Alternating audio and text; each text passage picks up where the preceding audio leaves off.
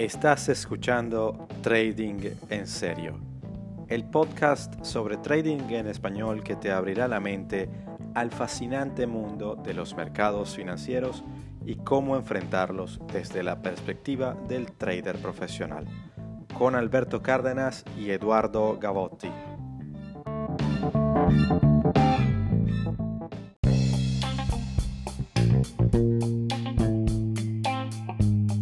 Trading en serio es traído a todos ustedes gracias al patrocinio de nuestros socios comerciales. Si tienes una marca, producto o servicio y deseas anunciarlo en este espacio, comunícate con nosotros a través de nuestras redes sociales.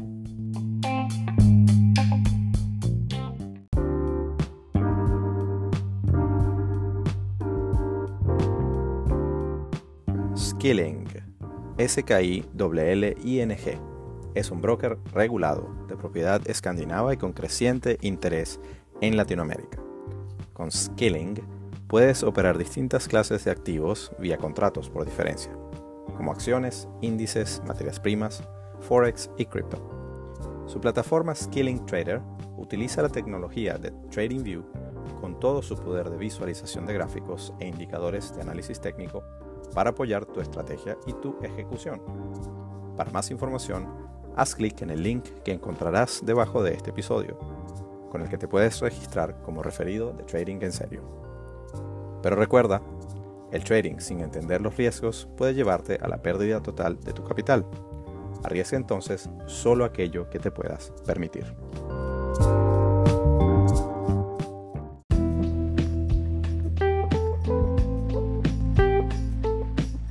Y Trading en serio llega a ustedes gracias a Safe Centro de Estudios en Inversión Financiera, tu opción para formarte con todo lo que tiene que ver con los mercados financieros globales, tanto en temas de inversión como en temas de trading de operativas de corto plazo. Puedes conseguirnos en Twitter en arroba safepro o en Instagram arroba safe.pro. Para mayor información puedes escribirnos a info arroba safe.pro. Safe Centro de Estudios en Inversión Financiera con la piel en el juego.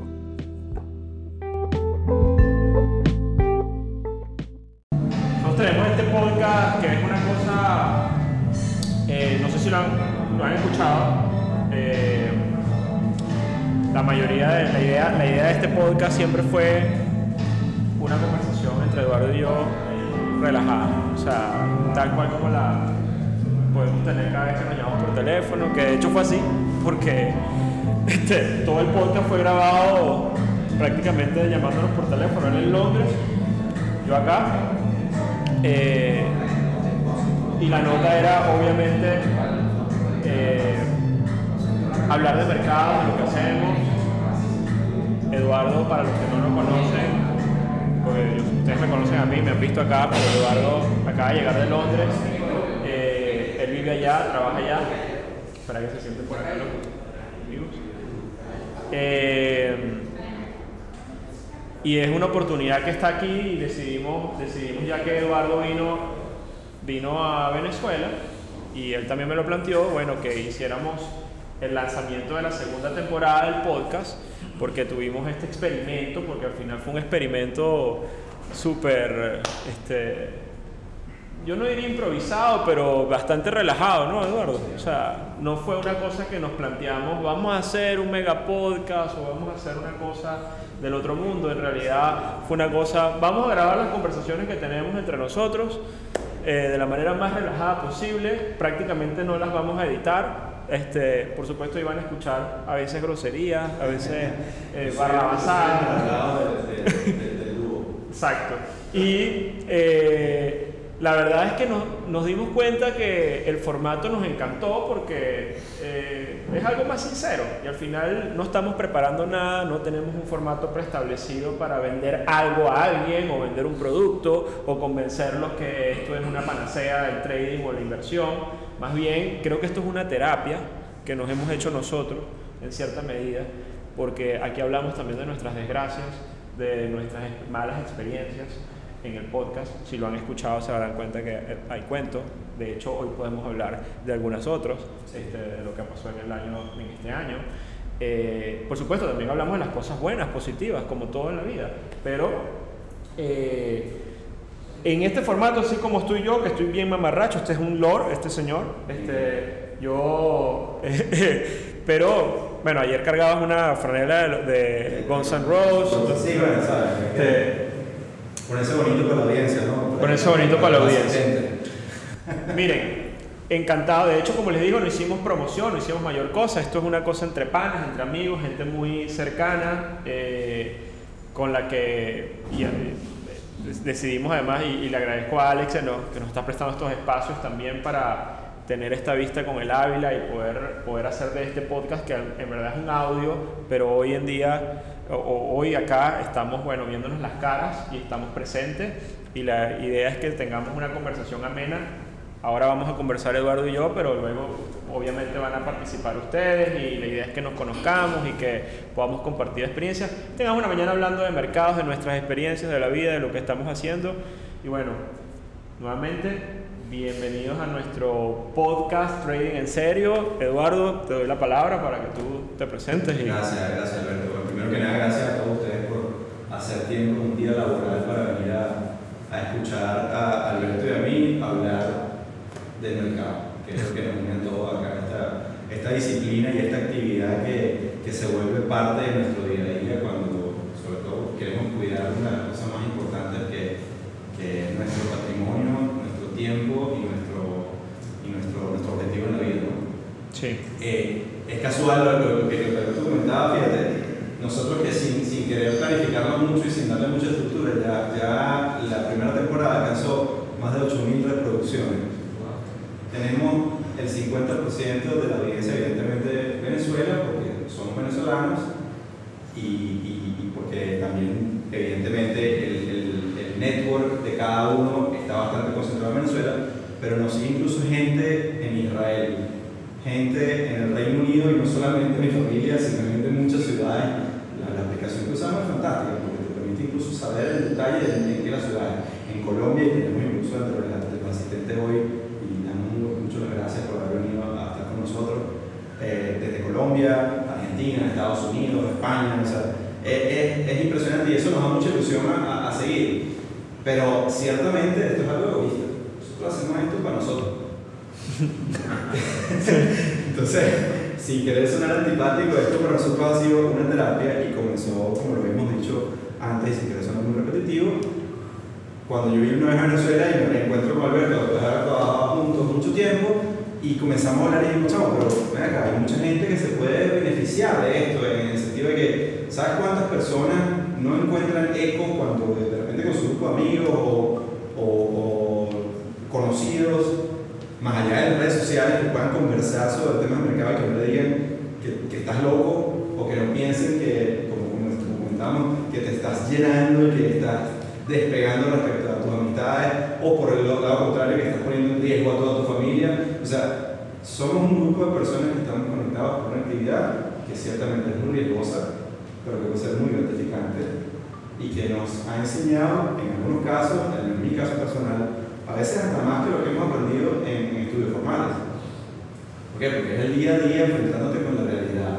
Y no estamos hablando solamente de lo que diga un libro o lo que diga una teoría. Aquí el mercado respira, se mueve, actúa, toma dinero de tu cuenta, a veces te da y no siempre tú lo devuelves. Entonces, eh, eh, de, de eso se trata todo esto. Entonces, nada, Alberto, como hemos dicho, nosotros, bueno, Chamo, ¿y eso lo grabamos? Yo creo que sí. Bueno, me quedé sin teléfono, no importa.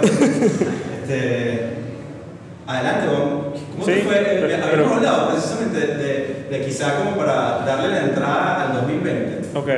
Eh, ¿Cómo fue el 2019? bueno, ¿Qué fue el 2019? ¿qui- qui- qui- arranco yo entonces? Adelante, por favor. El Este, teléfono bueno, bueno, pero estamos grabando, ¿no? Sí, creo que sí. Ok, bueno. Eh, Chequéatelo de todas maneras, por si acaso. Así de informal es el podcast, la verdad es que nos los vacilamos igual, fino, Eduardo. Mira, arrancamos, te voy a hacer, eh, como siempre hablamos, pana, con, te hablar con toda franqueza, para mí el 2019 en realidad creo que ha sido el año más duro de mi carrera o de mi actividad profesional. Sí. Eh, de hecho, estábamos en el podcast en la segunda temporada y bueno, había buenas experiencias, malas experiencias. En, junio empezamos a arrancar los, los, los, capítulos, pero el overall completo del año 2019, cerrando el año, sobre todo el último trimestre, para mí eh, fue un año de profundos aprendizajes, pero también a nivel personal viví experiencias muy duras, tuve pérdidas muy cercanas de familiares, de gente muy allegada. Eh, eso, sí, no, tranquilo, eh, al final esto, esa es la vida este, y por, por temas de la vida eh, tuvo como muy concentrado, o sea, el 2019 en ese sentido. Y al mismo tiempo fue un año de muy mal performance mío en los mercados, en mi actividad. Eh, de hecho, es el peor año. En, hoy, enero, te puedo decir que en 2019, a nivel de, de retornos, en mi, en mi, experiencia como trader, no como inversionista, sino desde el enfoque de lo que yo hago en mi actividad de trading de corto plazo, ha sido el 2019 para mí el peor año, el overall, en términos de retorno. De hecho, terminé bastante negativo eh, y ha sido, y de eso podemos hablar porque creo que hay un poco de cosas que podemos eh, aprender.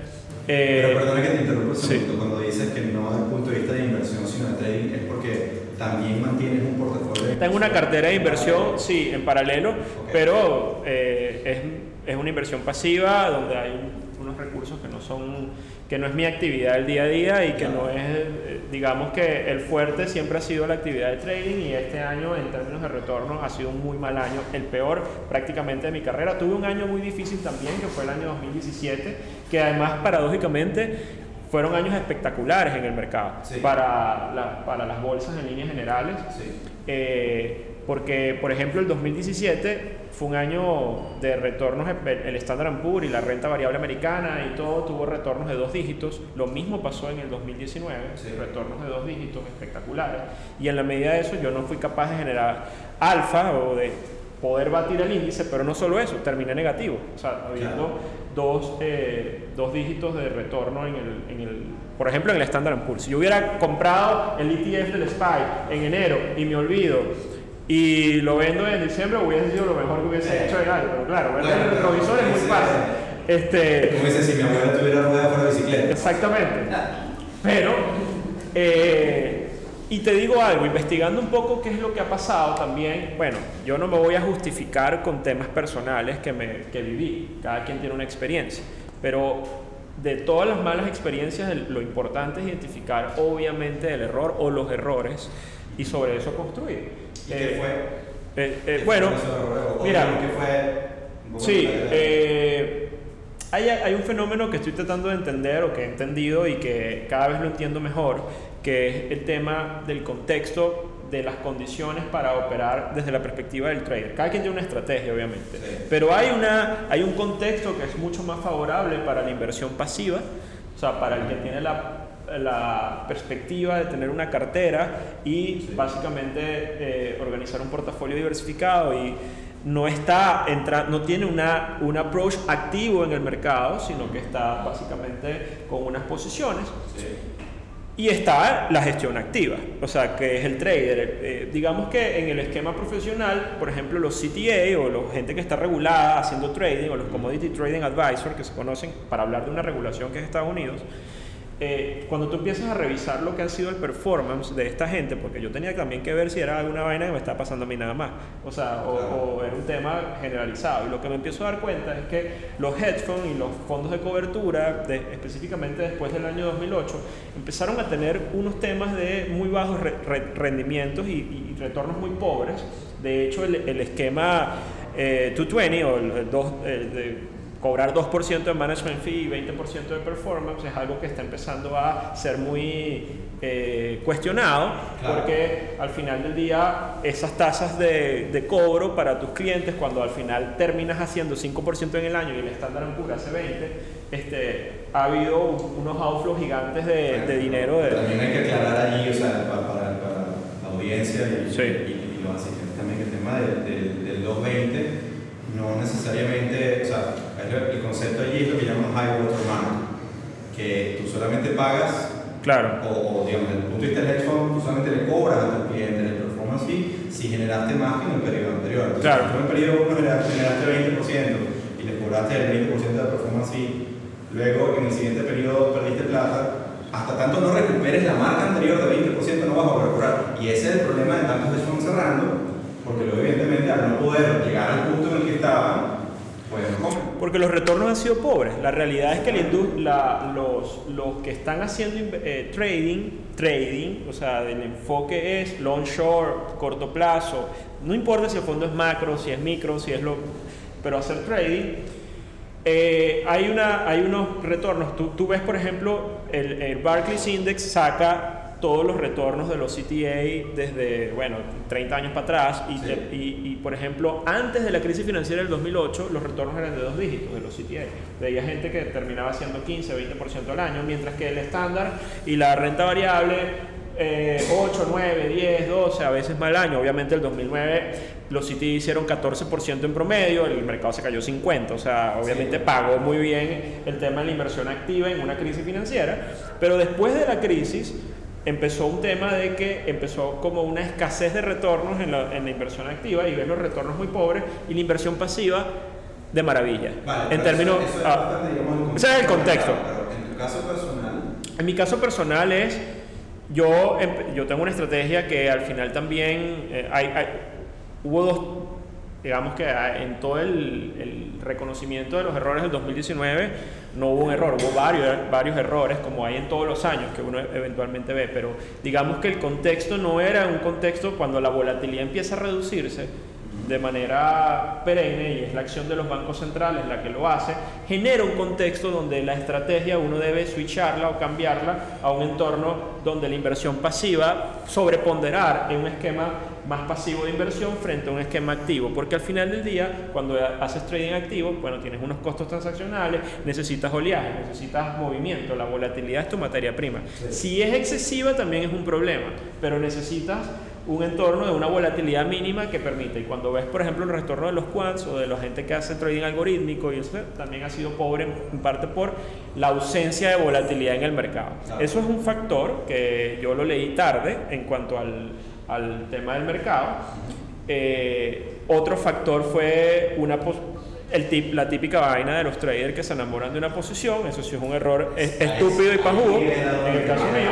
Esa es la Este, bajadita. Esa es la bajadita. ¿Cuál es Este, ese instrumento que te... el SP, weón. A mí me jodió el SP el año pasado. ¿Por qué? Porque yo esperaba que el SP corrigiera eh, bas- basado en lo que yo hago, intermarket análisis, liquidez, toda una serie de vainas que al final, obviamente, tú lo aplicas. Y yo soy analista técnico, o sea, me formé en el tema técnico, soy CMT, al final hay un tema de seguir una tendencia, una serie de cosas, pero bueno, tú también tienes un view de mercado que al final va, va pesando, lo vas construyendo, que yo diría que es un enemigo para el trader, con eso se- uno tiene que luchar, o sea, eh, eh, hubo episodios en los que todo parecía que efectivamente se, se iba todo a la... y está el tweet de Trump, y está la guerra comercial, y hubo una serie de elementos que, nuevamente, no es para justificarse, porque No, uno porque- como trader, en verdad, los errores son los errores, pero, pero sí hay una serie de elementos nuevos que me parecen fascinantes, además, porque este, son desafíos que no estaban antes. O sea, el tweet de Trump es un desafío para cualquier operador. Digamos, antes uno puede estar pendiente del calendario económico, de cuando vienen los eventos, pero Trump se le dio la gana de sacar un tweet y decirle al chino cualquier cosa, al final del día genera una volatilidad en el mercado. Y esa volatilidad te pega. Si no está, entonces tienes que estar con alertas también, bueno, ajustarte. Al final es un tema de adaptación. Entonces, el trading siempre, aunque los mercados mantienen sus propiedades, yo no digo que es que los mercados están arreglados, como la, mucha gente también se justifica. Sí creo que están afectados por obviamente la intervención de los bancos centrales y hay una condición, pero bueno, si tú aprendes a leer que esa es la condición, juega ese juego. Claro, o sea, claro. tienes que adaptarte. Claro. Entonces, esa adaptación tardía te, pa- te, te pesa en el bolsillo. Fue lo que me pasó a mí. Ahora, Entonces, una de las cosas que, no- que nos preguntan mucho y que, y que parece trivial, pero son temas que siempre tenemos que, que- tomar en cuenta, es cómo, cómo, cómo sobrevives a ese, a, a ese desempeño negativo del año, o sea, cómo, cómo, lo, sí. cómo lo arrastras, cómo lo enfrentas, cómo, lo, cómo te lo guardas en el bolsillo y continúas, o cómo lo... Cómo, cómo a- amenaza esa, donde yo tengo necesariamente que recuperar esto. O sea, Sí. ¿cómo- ¿cuál es, en tu caso, cómo lo afrontas? Bueno, creo que ese es el tema más difícil. Al final, este, todo el mundo va a experimentar pérdidas. Yo siempre digo que los- las pérdidas son los costos de este negocio. Obviamente, esto es un negocio, no es una panadería, pero al final, si tú quieres que el negocio vaya, tienes que tener costos. Entonces, la pérdida forma parte.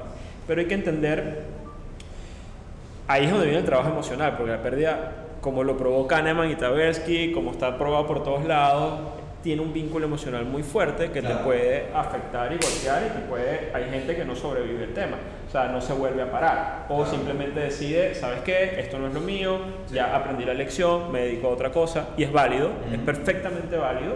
Este, de hecho, me, lo- en- o no es la primera vez que me doy un coñazo, pues. Este, eso no es, lo- me pasó hace también unos 10 años y tienes que pasar un proceso de recovery. O sea, entonces tienes que primero este, eh, eh, sobarte un poco, te puede afectar la salud, a mí me Ah, afectó la salud, sí, sí. eh, y luego que te estabilizas y también tienes que entender tu contexto de tu vida, ¿no? Porque yo, he- yo tuve cisnes negros en mi vida, no esperaba que se muriera mi mejor amiga, que es joven, este, o que pasaran cosas eh, no esperadas por mí que me afectaran. Entonces, bueno, entender eso, tienes que recuperar un poco tu entorno, estabilizarte, no intentar que el, el show tiene que continuar. O sea, a pesar de todo, no, en el trading es muy delicado porque tienes que tener un equilibrio emocional si estás, estás siendo afectado por eventos externos también, como Claro. por ejemplo, bueno, tienes un tema de salud o tienes un tema familiar o tienes un problema con tu pareja, pana, resuélvelo primero. Claro, claro. O sea, antes de, no tienes- tienes por qué estar eh, metiéndote en otras aguas cuando tienes un poco de temas a- a- atrás que te van a llevar a tener igualmente un, ma- un peor performance y después se convierte en un círculo vicioso que se va a retroalimentar y va a jugar en tu contra. Entonces, perdón para terminar de, de cerrarte la idea, hacer una pausa. Quizás lo más importante es hacer una pausa eh, tratar de salir y ver la cosa desde fuera, o sea, que es un ejercicio casi espiritual. Sí. o sea, poder ver la cosa, este es Alberto, esto es lo que hizo, esas son las cagadas que hizo, Sí. este es el contexto, esos son los errores, esto es tomar nota de eso, enfocarte en eso y después va a venir la paz de entender que sí, si hay una estrategia, si no estabas jugando, Sí. si hay un tema de esperanza positiva, si reconoces el error y lo identificas, lo racionalizas y entonces viene la paz y viene el plan de acción, de recuperación, Ahora- que ve- vendrá después. Si de verdad, eso te lo da un poquito la madurez de entender el juego, ¿no? Porque de, de- de este contexto, porque de entrada te puedes sacar y decir, ¿sabes qué? No hay manera de recuperarme, lo perdí todo, X, ya, me fui. Así es. Ahora, Claro. eso fue lo malo, pero no todo debe haber sido malo. No, no, para nada. Algunas cosas, que, que instrumentos, digamos, te fue súper bien y Sí. correctamente y te sentiste como que, vamos, si se puede. Mira, eh, me reivindiqué con el oro, el oro me encanta, este, me, ha, me ha pagado bastante este inicio de año también. eh, ha sido, sí, de hecho dentro de toda la volatilidad suprimida que ha habido, e incluso yo hago FX, hago monedas, las monedas están en mínimos históricos de volatilidad. Eh, y ha pasado algo, algo muy interesante. Yo, los que me siguen, yo tengo un view de mercado nuevamente alcista con el dólar, los que me han leído, el dólar americano, el dólar con el resto de las monedas. Y ustedes se darán cuenta, este inicio de año ha sido muy alcista para el dólar, pero al mismo tiempo alcista para el oro. Y Sí. también muy alcista para los bonos. Entonces, estos tres activos están. Y yo no es que estoy comprando bonos, y en realidad con el dólar es, una, es, es- es algo que siempre estoy trabajando, pero en el oro particular me atreví a irme largo también, a pesar de mi view alcista con el dólar, que no es algo que debería hacer.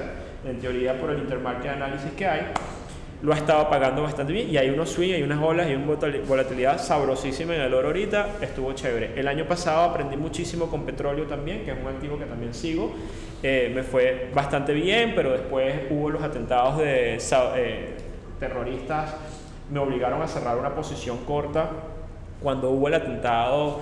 eh, ese domingo en la- a las 6 de la tarde tuvo que cerrar Ah, operaciones, subió 20% el crudo solamente porque le dieron al corazón. O sea, el 11 de septiembre petrolero ocurrió ahí. O sea, era a la petrolera más grande del planeta, le mandaron unos misiles y pasó eso.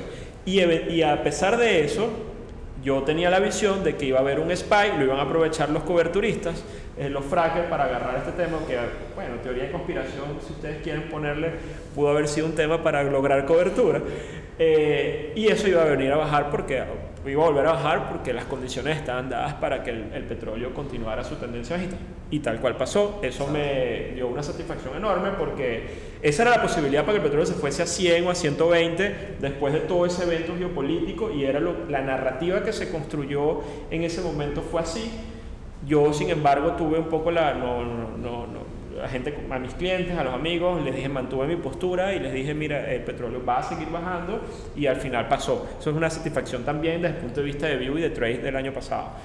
Eh, mira, en realidad la única cagada fue el Standard Poor's. El coño de su madre Standard Poor's. Eh, pero bueno, eh, yo no lo quiero ni decir con rabia porque al final del día fue la postura que decidí tomar, un poco por, por la visión de mercado y son las lecciones que te da. Sí, el mercado Eh, hace lo que va a hacer y no te va a Hace lo que va a hacer, exactamente.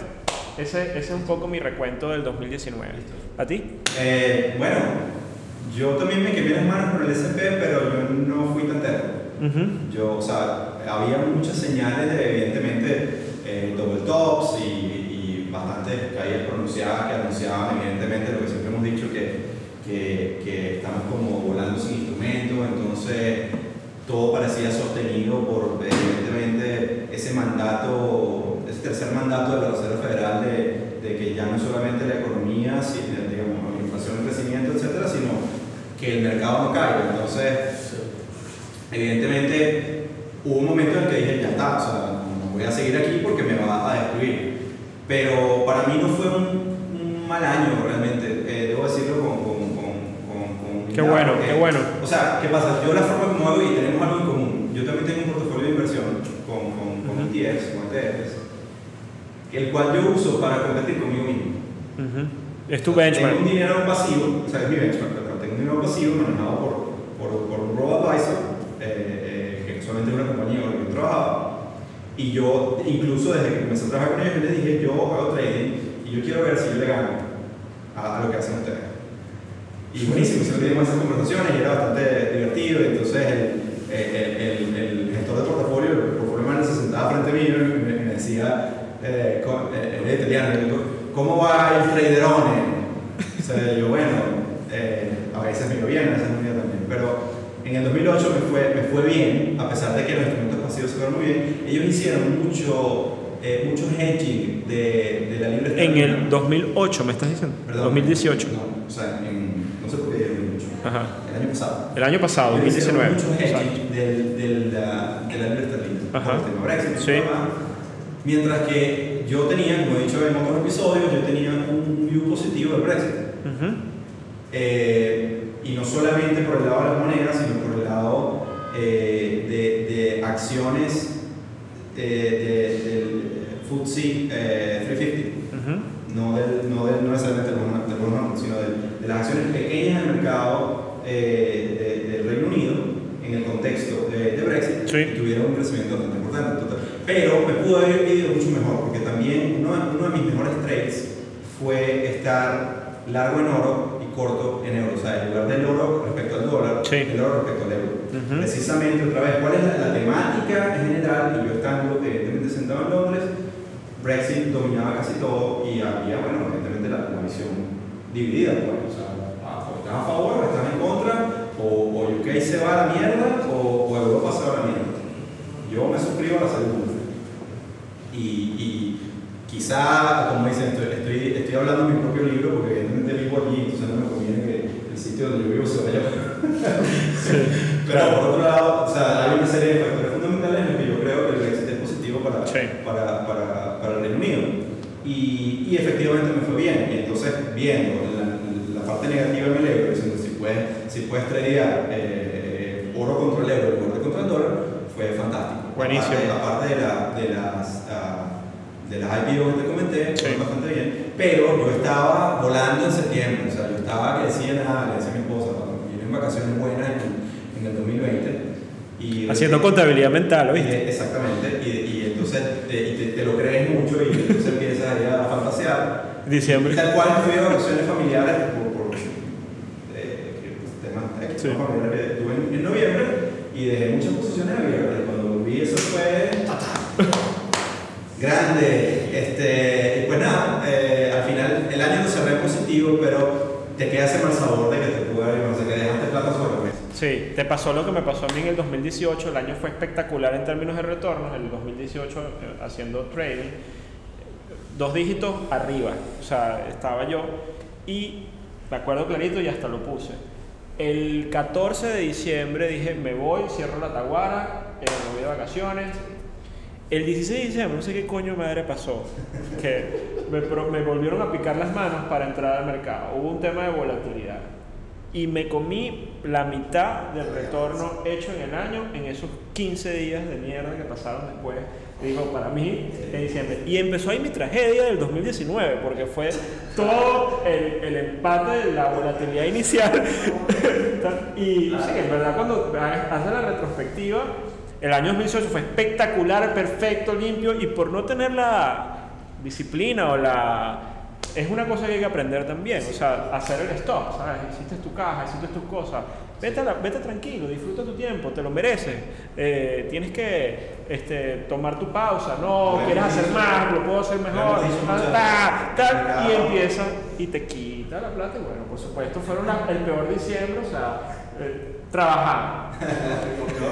Lo, lo muchas Exactamente. veces, el mercado está allí todos los días. Sí. Si un día no, no, no haces trading, no pones posiciones, no pasa nada. Si te fuiste un año sabático y te escondiste en el Ávila y no pasa nada, cuando vuelvas al mercado vas a estar allí y vas a poder hacer el mismo análisis, vas a poder volver a reencontrarte con, con, con tu filosofía de inversión de trading Sí. y, pero son ustedes, ¿por qué? Porque otra vez, y aquí es donde quiero hilar con, con, con lo que te venía comentando, justamente conversando con un, con un, con un amigo, yo, yo me hice fan de un autor y lo, lo conversamos en uno de los podcasts donde hablamos de películas y literatura de, de Nassim Nicolás ah, no sé, Taleb. Taleb, Taylor, Talib, no sé cómo se pronuncia, vamos a llamarlo como en castellano, lo llamamos Taleb. Y, y resulta, resulta que yo había visto un, un extracto de uno de sus libros que dijo, bueno, esto es fenomenal. Y hablaba sobre la dictadura de la minoría. No voy a extender en ese, en ese lado porque no tiene mucho que ver con el mercado eh, directamente en este momento. Pero hablando con eso, con un compañero de, de- de otra empresa en el mismo edificio donde trabajamos, el tipo me sorprende y me pone en mi escritorio un libro que se llama Black Swan, El Cisne Negro. Y de hecho todavía me lo traje, o sea, voy por la mitad del libro y estoy fascinado con lo que dice. Y tal cual, o sea, una de las cosas que por lo menos me menciona es cómo, cómo nosotros sobredimensionamos lo que creemos que sabemos. ¿Cómo nos falta esa, esa, esa humildad de saber que, de, de- de que el mundo es mucho más grande de lo que, de lo que, lo que creemos que es?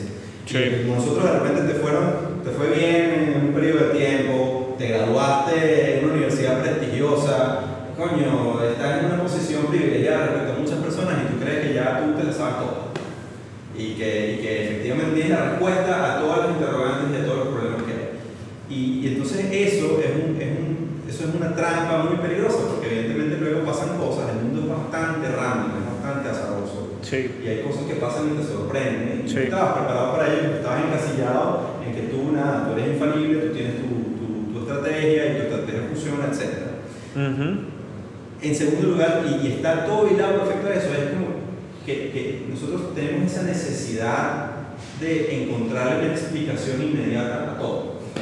Y entonces tienes todo un sistema de, de incluso de lo que existe el ruido en, en redes sociales, en los medios tradicionales sobre todo, que de repente te dicen, vamos a suponer, el oro eh, subió exponencialmente y te ponen un gráfico de un minuto, de temporalidad de un minuto, y te ponen una vela que sube así, y claro, tú, tú y tú crees que, madre mía, se va a acabar el mundo, ¿qué es esto?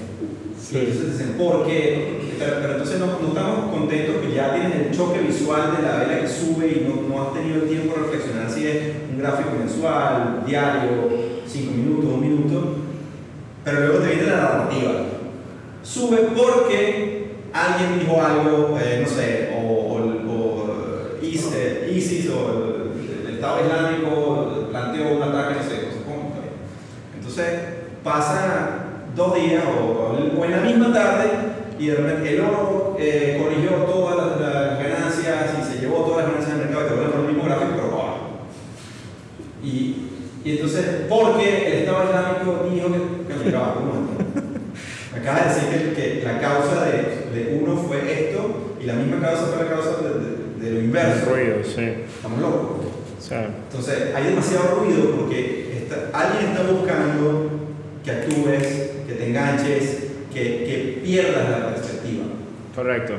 Y la perspectiva es lo, es lo- es lo Así más es. importante, una de las cosas que más tienen que curar. Sí. Dice, espérate un momento, déjame ver, o sea, eh, ahondar un poco más, ver qué está pasando.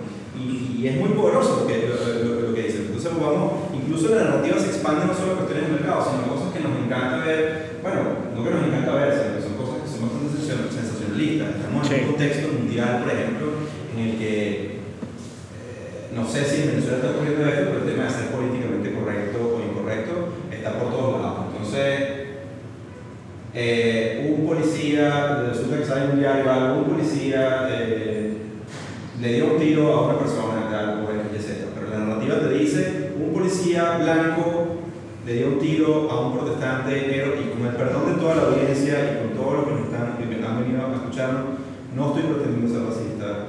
Vamos a voltearlo. Un policía negro le dio un tiro a un protestante blanco o un protestante verde, o sea, póngale el color que sea. Es la narrativa que te está tratando de vender, una cuestión para que tú ya generes una, una opinión que te lleva Sí. a, a, a- y te condiciona cómo piensas, cómo actúas, Sí. cómo, cómo mueves tu dinero, cómo, cómo vives. Sí. Entonces, eh, el, el libro tiene esas cosas eh, fascinantes y, y, y, y al final yo cierro con que la parte de, de, de, yo no lo he terminado de leer, creo que lo leer más de dos o tres veces, que una de las cosas más importantes son las convicciones que ya uno tiene, defender las convicciones que tú tienes, incluso cuando tú tienes una visión de mercado que tú has trabajado y luego más adelante seguro y te va a preguntar y, y, Sí. y- y la audiencia va a eh, participar, las van a participar en, visiones de mercado. Si tú tienes algo que tú has trabajado porque es un elemento que tú dominas, que, que, que has venido siguiendo y, estás convencido de ello, defiende, defiende esa postura, pero con una mente abierta. ¿Por qué? Porque si te enamoras y buscas imponerle esa visión al resto, otra vez, al mercado no le vas a imponer nada. Claro. El mercado va a hacer, va a hacer lo que va a hacer. Y tú tienes que estar allí preparado para Claro. tener una mente abierta para, para cambiar esa visión que tienes, que no quiere decir que, que pierdas tu convicción. Sí. Solo que tu convicción más fuerte tiene que ser precisamente esa mente abierta para, en la medida en que tú encuentres información que confirma tu visión, tú vas con todo. Sí. Y en la medida en la que tú encuentres información, obviamente que no sea ruido, sino información eh, eh, comprobable, información eh, Sí, basado en hechos que uno pueda este, cuantificar. que, que, que cuestionan tu visión, pues tienes que estar abierto a tú mismo a ser llevado por un momento. Sí, claro. Y, y, y eso es otra. Sí, sí, sí. Entonces, nuevamente, yo sé que ya lo dijimos en el podcast anterior y mencionamos el nombre de esta persona. Es un libro que estoy leyendo ahora. Y, Brutal. Y, me, fascina porque me veo reflejado precisamente en esos vicios que, que, que creemos que, que somos a veces hasta. Es que, es que hay cosas muy básicas que a veces no nos tomamos el tiempo y a veces creemos, por ejemplo, que cuando tenemos para, para adentrarnos en los mercados tenemos que tener algunos conocimientos especiales y unas técnicas eh, particulares, pero en realidad hay veces que lo que hay que hacer es cambiar un enfoque incluso de nuestra percepción de la realidad y nuestra vida misma, antes incluso de ir a actuar en el mercado. Esto, por ejemplo, que tú dices, que yo lo he trabajado mucho, que es el tema del pensar, pensar críticamente, pensamiento crítico. Porque todo lo que consumimos realmente, la información, este ruido enorme, producto también de las redes, la tecnología, que tiene muchas ventajas, pero al mismo tiempo ha traído una avalancha de información en que estamos bombardeados. Esa avalancha de información, la mayoría de las veces, es información de baja calidad, comida chatarra, digamos. Y entonces, es, uno tiene que adquirir filtros eh, poder surfear todo ese en medio de esa información de baja calidad y luego explorar los hechos, este, que el, tema de la base del pensamiento crítico, que es no consumir opiniones, entender que la mayoría de las cosas que creemos y que pues, quedamos como una verdad, lo que es una opinión de alguien al final del día y que te quieren imponer de alguna forma. Tú también puedes tener tu opinión, obviamente, pero construyela basado no en opiniones hechas por los demás. Lo mismo, por ejemplo, mañana sale un titular donde dice Warren Buffett, Apple es una compañía maravillosa. Esa es la opinión de Warren Buffett, pero eso no es un hecho, no es una, no es una, eso no debería ser un driver para ir a comprar. Al final del día tienes que ir a ver los facts de si de verdad para ti Apple es una compañía maravillosa, vas a los estados financieros y además deberías ver si realmente Warren Buffett está comprando Apple. O sea, este, porque también él puede tener su, su estrategia y al final del día lo que quiere es salir de la posición de Apple y a lo mejor está vendiendo. O sea que Puede ser, no sé, puse un ejemplo pues, y puse Warren Buffett porque todo el mundo quiere, habla quiere que el CEO de Apple después le mande el mensaje en WhatsApp y pero entonces... Exactamente. Entonces... Por cierto, estabas hablando de, de, de Twitter de, de, Trump. ¿Tú te imaginas cómo es el WhatsApp de ese pan? No, bueno, no sé. no me quiero los grupos. Chao, no, no, una locura. Este, yo eh, nuevamente en, creo que hay que hacer un trabajo, la idea que quería cerrar, que va más allá del tema del mercado, que uno debería hacer en la vida de uno constantemente, eh, que si uno lo trabaja, por ejemplo, el tema eso del pensamiento crítico, cuando vas al mercado tienes una actuación mejor, con más tranquilidad, entiendes, no te meten gato por liebre, no estás consumiendo tal, las cosas, pero eso no lo puedes hacer exclusivamente en el mercado, en verdad son cambios de vida, o sea, para que al final se termine siendo un estándar y pueda ser efectivo en el tiempo tienes que hacer un cambio de hábito y de vida, una serie de cosas. Por ejemplo, la palabrita flexibilidad, que lo acabamos de... Eh, yo siempre hablo de ella. Pero un trader debería ser flexible, flexible en su pensamiento, en su postura, tener la capacidad de adaptarse. Quizás un inversionista puede tener más convicción y estar más enamorado, como Warren Buffett, que, se, que él dice, estoy para toda la vida en las compañías. Bueno, eso es tu estudio, tus cosas, cuando hay que vender, hay que vender. Pero son años. Pero un trader, de verdad, tiene que ser flexible. Yo, por ejemplo, soy de grandes convicciones, grandes ideas, tengo un ego alto, eventualmente lo he ido trabajando, el, mercado lo ha trabajado conmigo, me han dado coñazo por todos lados. Entonces, eh, poco a poco uno va eh, aplacando eso. Pero uno puede ser rígido. Yo, por ejemplo, me burlaba eh, de la gente que hacía yoga. O sea, tenía unas vainas así como que unos prejuicios y vainas que uno tiene en la cabeza. incluso hay unos cartelitos que vendían que dice Make money, eh, fuck yoga, make money. Que estuve a punto de comprarlo para ponerlo en el escritorio.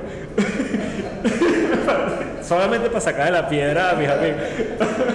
este, y al final terminé haciendo yoga, wow. ¿Sabes? Tuve que meter a hacer yoga para tratar de destrancarme un poco también el tema físico, porque si tú estás trancado físicamente, también hay un tema que la mente y el cuerpo están interrelacionados, ya me estoy enseñando otro tema, pero estamos hablando de flexibilidad.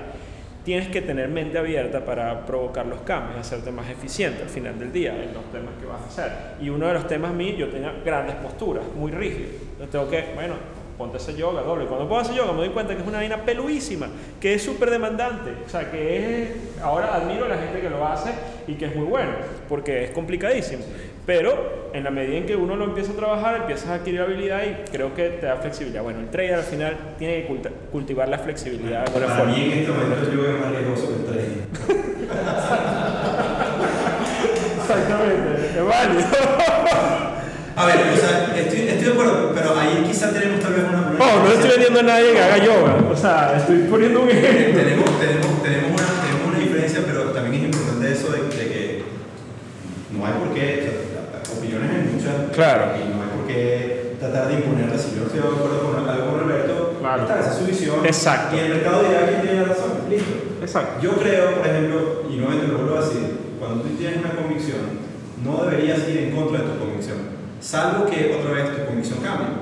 Porque está demostrado, es decir, hay que ser tonto como que tú digas, coño, va a llover y sales con un paraguas y no llueve y todavía abres el paraguas. Claro. O sea, no, no, no, no tiene sentido. Pero si, si de verdad lo crees, no es que va, tú crees que va a llover, pero entonces por si acaso ellos tienen razón, yo voy a dejar en la casa. Ujú. ¿Entiendes? Porque si llueve te vas a mojar. Claro. ¿Entiendes? Entonces, la, ¿qué, ¿qué es lo que, al menos mi aproximación a, a ese, a ese, digamos, a ese, a ese dilema? Es que si, si yo tengo una convicción y las cosas no se están dando, simplemente no participo. Ujú. Ok. A menos hasta ¿Es que una yo- fórmula? Hasta que yo esté convencido de que, de que ya va, su convicción está errada, porque etcétera. Por ejemplo, con el S&P.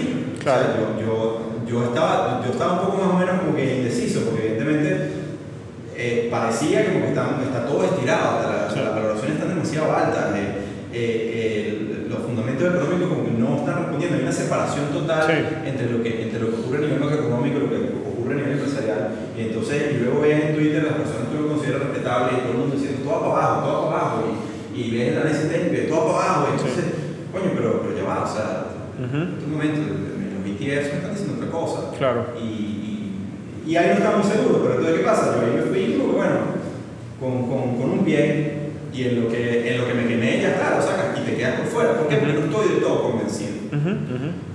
Entonces, sí creo que las comisiones son importantes, sí creo en, en parte en la flexibilidad, pero tampoco creo que, que hay que bornear mucho. Claro. Es preferible que, porque si no, no vas a encontrar tu, tu, tu nicho, tu, Tu centro.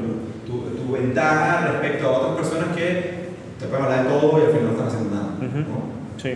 Pero bueno, ya está, en opiniones estamos y eso, a- el día de mañana, a lo mejor en el 2020, Alberto le va mejor que a mí y estaremos aquí, Dios mediante, en, en, en el 2021 para hablar del 2020 Sí. y yo voy a estar con la cabeza así. Ah, espero que no, bro. Que no, pan. Creo que O sea, ya, ya eh, ambos nos hemos llevado suficiente estado Claro. para precisamente poder hablar abiertamente de esto. Ojo, nuevamente, y lo he dicho en episodios anteriores, yo puedo decir que me fue relativamente bien en el 2019, pero yo llevé más palos una batería entre el 2015 y 2000 parte del 2018. Sea, en el 2018 fue realmente cuando yo comencé a, a- a- a entender, a sentirme cómodo con la toma de riesgos y a, y a- y alcanzar un break-even para después en 2019 poder ejecutar. Y es una cuestión bastante hasta espiritual, o sea, es, un- es una cuestión de encontrarte a ti mismo y esas, Sí. es, eh, sentirte en tu elemento con el mercado. No tienes Sí. que ser por eso un gurú. Eso quiere- no quiere decir que aquí en adelante yo voy a ser Stanley Druckenmiller, que el Sí. tipo en, en 35 años de carrera ha tenido solamente 4 trimestres negativos. Fenómeno. Fenómeno. Sí. Es de tipos como esos hay uno. Hay otra cosa que menciona este tipo en el libro, precisamente, que, y, y, y, y- es como algo que yo creo que quiero, quiero comunicarles a muchos de ustedes libro. Que típicamente cuando tú quieres meter en este mundo y tú- o en cualquier disciplina, tú buscas a los exitosos, ¿no? Entonces, bueno, ¿cuáles son las cualidades de esas personas exitosas? Bueno, el tipo perseverante, se para a las 5 de la mañana, estudia el mercado, llega a la oficina a las 7 antes que nadie, para todo tal, y hace ejercicio, y la esposa está buenísima, y, y tú sales, y todo, y entonces, coño, entonces tú, caramba, yo quiero replicar todo esto. Entonces, ahí, eh, eh, eh, Nassim Taleb dice algo que es muy, muy verdadero. Hay una cosa que se llama la evidencia silente. Tú ves los casos de éxito, y son un número, pero tú no ves, nadie habla de los casos de fracaso, que son miles de millones, Ujú. y están allí. Los, los cementerios no dan entrevistas. Claro. Y es verdad, ¿por qué? Yo lo veía, de hecho lo hablaba mucho con mis amigos músicos, yo, yo, yo soy comediante de corazón, para los que no son venezolanos y me escuchan en el podcast, de cariño se le refiere a una persona que es rockera, se le llama come gato. Al que le guste comer gato, por favor no se sienta ofendido. fío. Hay, hay corona, hay coronavirus ahorita, De- ¿viste? de. O sea, Este, y al que tenga gato de mascota, señora, no como gato, es una metáfora, todo bien. Este, y, y básicamente, y hablamos que, ¿cuántas bandas, por ejemplo, como Metallica? Metallica hay una sola, ¿cuántas bandas lo intentan? ¿Cuántas, o sea, y hay, hay un documental buenísimo que se llama, se llama Andy, y yo sé que este podcast es de música, pero permítanme estos dos minutos nada más claro, por favor. que en esa época, desde, el principio de los 80, cuando todos estaban despegando lo más, estos tipos canadienses estaban en la misma movida, participaban en los mismos festivales, pero por alguna razón ellos no lo lograron.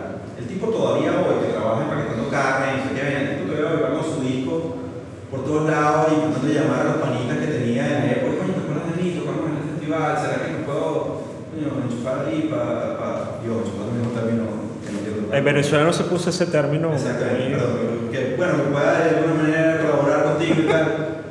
No lo lograron. Y como ellos hay millones, porque hay un factor suerte, hay un factor, o sea, de hecho el tipo recomienda un libro que es el que voy a buscar después de esto, que, que, y, y que nadie compra los libros de fracaso, pero hay un libro que el tipo recomienda que es ¿Y cómo perdí mi, mi millón de dólares? Y lo voy a ir a buscar ya, y, Sí. porque hay que leerlo, un tipo, Claro. imagínate, llegar a ese punto y, y uno lo dice siempre, ¿no? uno aprende más de los fracasos que de los éxitos. O sea, los tipos que están en la cúspide son un porcentaje ínfimo de todo el universo de cosas. Entonces, pero esto no es para desanimarnos, evidentemente. Uno trata de estar en una situación en la que no tienes por qué estar todo el tiempo constantemente llevando coño, O sea, queremos, queremos ser prósperos en la vida. Pero otra vez, en lugar de tratar de imitar solamente a los exitosos, pues vamos a ver qué han hecho los que no le han ido tan bien para por lo menos no caer en lo mismo. Eso es muy importante, sí. Y, Que es parte del valor agregado que yo puedo aportar en este podcast. De todas las cagadas que hago. Oh, o sea, lo, lo hemos hablado. Pero, a ver, ¿y, qué, y, y entonces cuál es tu visión, si podemos, para, el 2020, sin, sin dar mucho detalle, porque aquí la gente hace su tarea, pana. Sí. Pero, Sí. ¿qué ves tú? Bueno, de mercado, bueno, en verdad eh, yo sigo con mi, con mi visión un tanto terca de que, de, de- de que estamos en una situación un tanto, sí hay una situación inédita en algunos, en algunos aspectos, bueno, tenemos tasas de interés más bajas de la historia, tenemos este, tasas reales negativas como nunca habíamos visto en el mercado, pero al mismo tiempo un crecimiento de deuda enorme en las economías también desarrolladas, también hay temas, una volatilidad suprimida de una manera importante, por ejemplo en el FX, que yo no sabía, que es el mercado más líquido, más grande, la volatilidad está en mínimos históricos, o sea, no es un tema de que el VIX o de tal, sino es verdad, hay un fenómeno en todos los asset class donde la volatilidad está suprimida y eso en parte explica la búsqueda de otros activos, por ejemplo las cripto, otros traders que salieron a buscar dónde hay volatilidad para ir a tratar de hacer algo. Eh, entonces, ahí, entonces tienes un contexto donde hay una volatilidad suprimida en la mayoría de los activos, pero tienes, un, tienes señales que alguien tiene que eh, iba a decir un término muy venezolano y muy horrible, este, este, que no, no lo voy a Dale, decir. Este, bueno, a- este, algún culo tiene que echar sangre, este, que es que eh, tienes la gente masivamente comprando bonos del tesoro, entonces eso es un- en un entorno donde ves el dinero institucional que está fluyendo a, a protección, a activos refugio, como las carteras de los bonos. Tienes la curva invertida, que es un indicador macroeconómico eh, de mercado bastante fiable acerca del futuro económico, pero más, sacando ese tema, eh, tienes la realidad de que hay dinero entrando en los bonos, pero al mismo tiempo tienes una renta variable y unos activos de riesgo, específicamente las acciones, que están en máximos históricos, eh, con unos niveles de sobrecompra enorme, pero también cuando, cuando revisas los volúmenes ves que son volúmenes bajos en- comparativamente con lo que está entrando en otros asset class.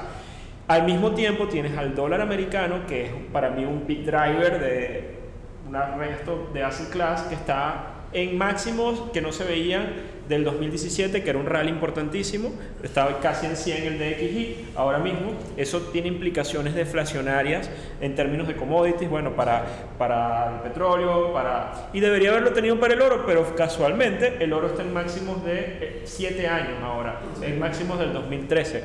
Entonces, ¿quién está diciendo, quién está mintiendo en medio de este rompecabezas? porque algo no está cuadrando bien en la visión, porque no es común ver que tengas un dólar creciendo con mucha fuerza, tienes un oro creciendo con mucha fuerza, como si el mundo se fuera a acabar, como si hubiese, va a haber un desastre dentro de unos meses, pero al mismo tiempo hay una fiesta en los mercados desde el punto de vista de renta variable, porque todos los activos de riesgo, en, específicamente las acciones, están volando, están volando o están en máximos históricos en todos los, y no solo en Estados Unidos, en, en, en, en otros, en otras regiones, aunque los retornos en Estados Unidos están by far mucho, eh, eh, son superiores a lo que están pasando.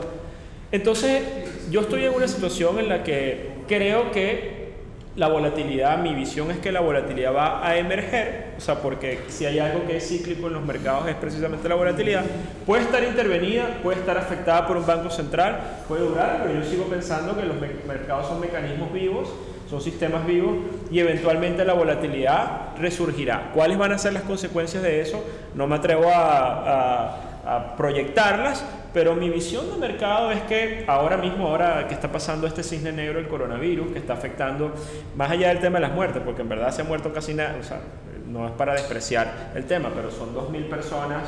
Eh, su- suena horrible como lo digo, pero, pero son 2.000 personas en dos meses y la verdad es que en Venezuela matan a más personas este, por la inseguridad en tres días. Lo que quiero decir con esto es que, pero si hay un efecto de restricción económica, China está parada. O sea, en, en muchos aspectos, hay cuarentena, hay una serie de efectos. eso va a tener un impacto. y para mí, la visión es deflacionaria, lo estás viendo con el dólar. Yo creo que vamos a tener una primera etapa en este 2020, un tanto deflacionario, es decir, petróleo, energía, materias primas todavía cayendo, mercados están arriba. Y en algún punto eventualmente alguien dirá quién estaba equivocado. Generalmente lo que, los que suelen decir la verdad son los activos más líquidos, más profundos, están en instituciones, es decir, los bonos este, o eh, las monedas. Esos son los que suelen contar la verdadera historia, aunque ya hay varios meses de divergencia, pero eh, si ellos se imponen, tendrías que ver una corrección de la renta variable en línea general. Y esa corrección debería llevarlo a unos niveles donde, por ejemplo, el índice Schiller, que se mide las valoraciones, que está muy alta la valoración en la renta variable, debería llevarlo a unos niveles en donde de repente los asset managers lleguen y digan, ¿saben qué? Ya la renta variable llegó a unos niveles donde yo puedo sacar mi dinero que está ganando 1.5% al año, que es la, el rendimiento del bono a 10 años en Estados Unidos, para arriesgarme y colocarlo de nuevo en esta posición larga de la cartera en el S&P o lo que sea, porque el retorno esperado en los próximos 3-4 años puede ser más interesante del que pueden tener hoy, porque por la valoración de Schiller, de cara al mediano y largo plazo, el retorno proyectado es mediocre. Entonces, yo estoy esperando que eventualmente pase eso, un ajuste que no ha ocurrido. Por lo tanto, estoy en un wait and see, o sea, estoy observando el mercado y por supuesto limpiándome las heridas del coñazo del año pasado, este, recuperándome todavía. Pero eh, sí estoy activo operando el oro, que está muy está interesante para hacer cosas. Ojo, y tengo la cosa de que de que el dólar y el oro están ahí, o sea que, hay que uno de los dos también al final va a tener que eh, contar una historia diferente. O el dólar corrige, o el oro se, también se tira una, caída. Esa es un poco mi visión. Mi, mi, desde el punto de vista económico, creo que va a ser un año difícil, eh, desde el punto de vista, o sea, más difícil que el 2019, sobre todo por el impacto de cómo arrancó el año, coronavirus, toda esta cosa. Pero es un año electoral también en Estados Unidos que generalmente son años que, donde hay mucho dinero, se bota la casa por la ventana, hay estímulos, hay una serie de cosas para tratar de, de ver. Ayer fue el, anoche fue el debate demócrata, eh, que además eso está vuelto todo un zaperoco la política en Estados Unidos. Está el riesgo de Bernie Sanders, que es un riesgo. O sea, el mercado lo pondera así. Se lanzó Bloomberg, por cierto, que Bloomberg, Bloomberg, lo que todos conocemos, hemos manejado terminales Bloomberg y ayer ponían Bloomberg Terminal porque, porque le dieron palo por todos lados en el, en el debate, eh, pero el tipo se lanza como una alternativa para rescatar, que no gane Sander, que no sé qué, que va a hacerle contrapeso a Trump. bueno, hay toda una narrativa ahí y bueno, al final a mí me parece que lo han hecho muy mal todos, o sea, no me voy a caer en el tema político, pero hay un riesgo, hay un riesgo político. Este, la polarización que hay en Estados Unidos es grande y en el resto del mundo. Eh, entonces ahí hay variables que hay muchos elementos como para que ocurran eh, temas que puedan desencadenar algo desde el punto de vista de volatilidad. Mientras no pase, lo que hay que hacer es estar tranquilo y seguir con las tendencias que están vigentes, no ponerse a inventar mucho, pienso yo. Y doy un último consejo, mi visión, para gente que no ha hecho nada de mercado y que está pensando en meterse. Yo soy de la idea que esta es una etapa peligrosa para entrar al mercado Ahora, esta es mi, idea personal.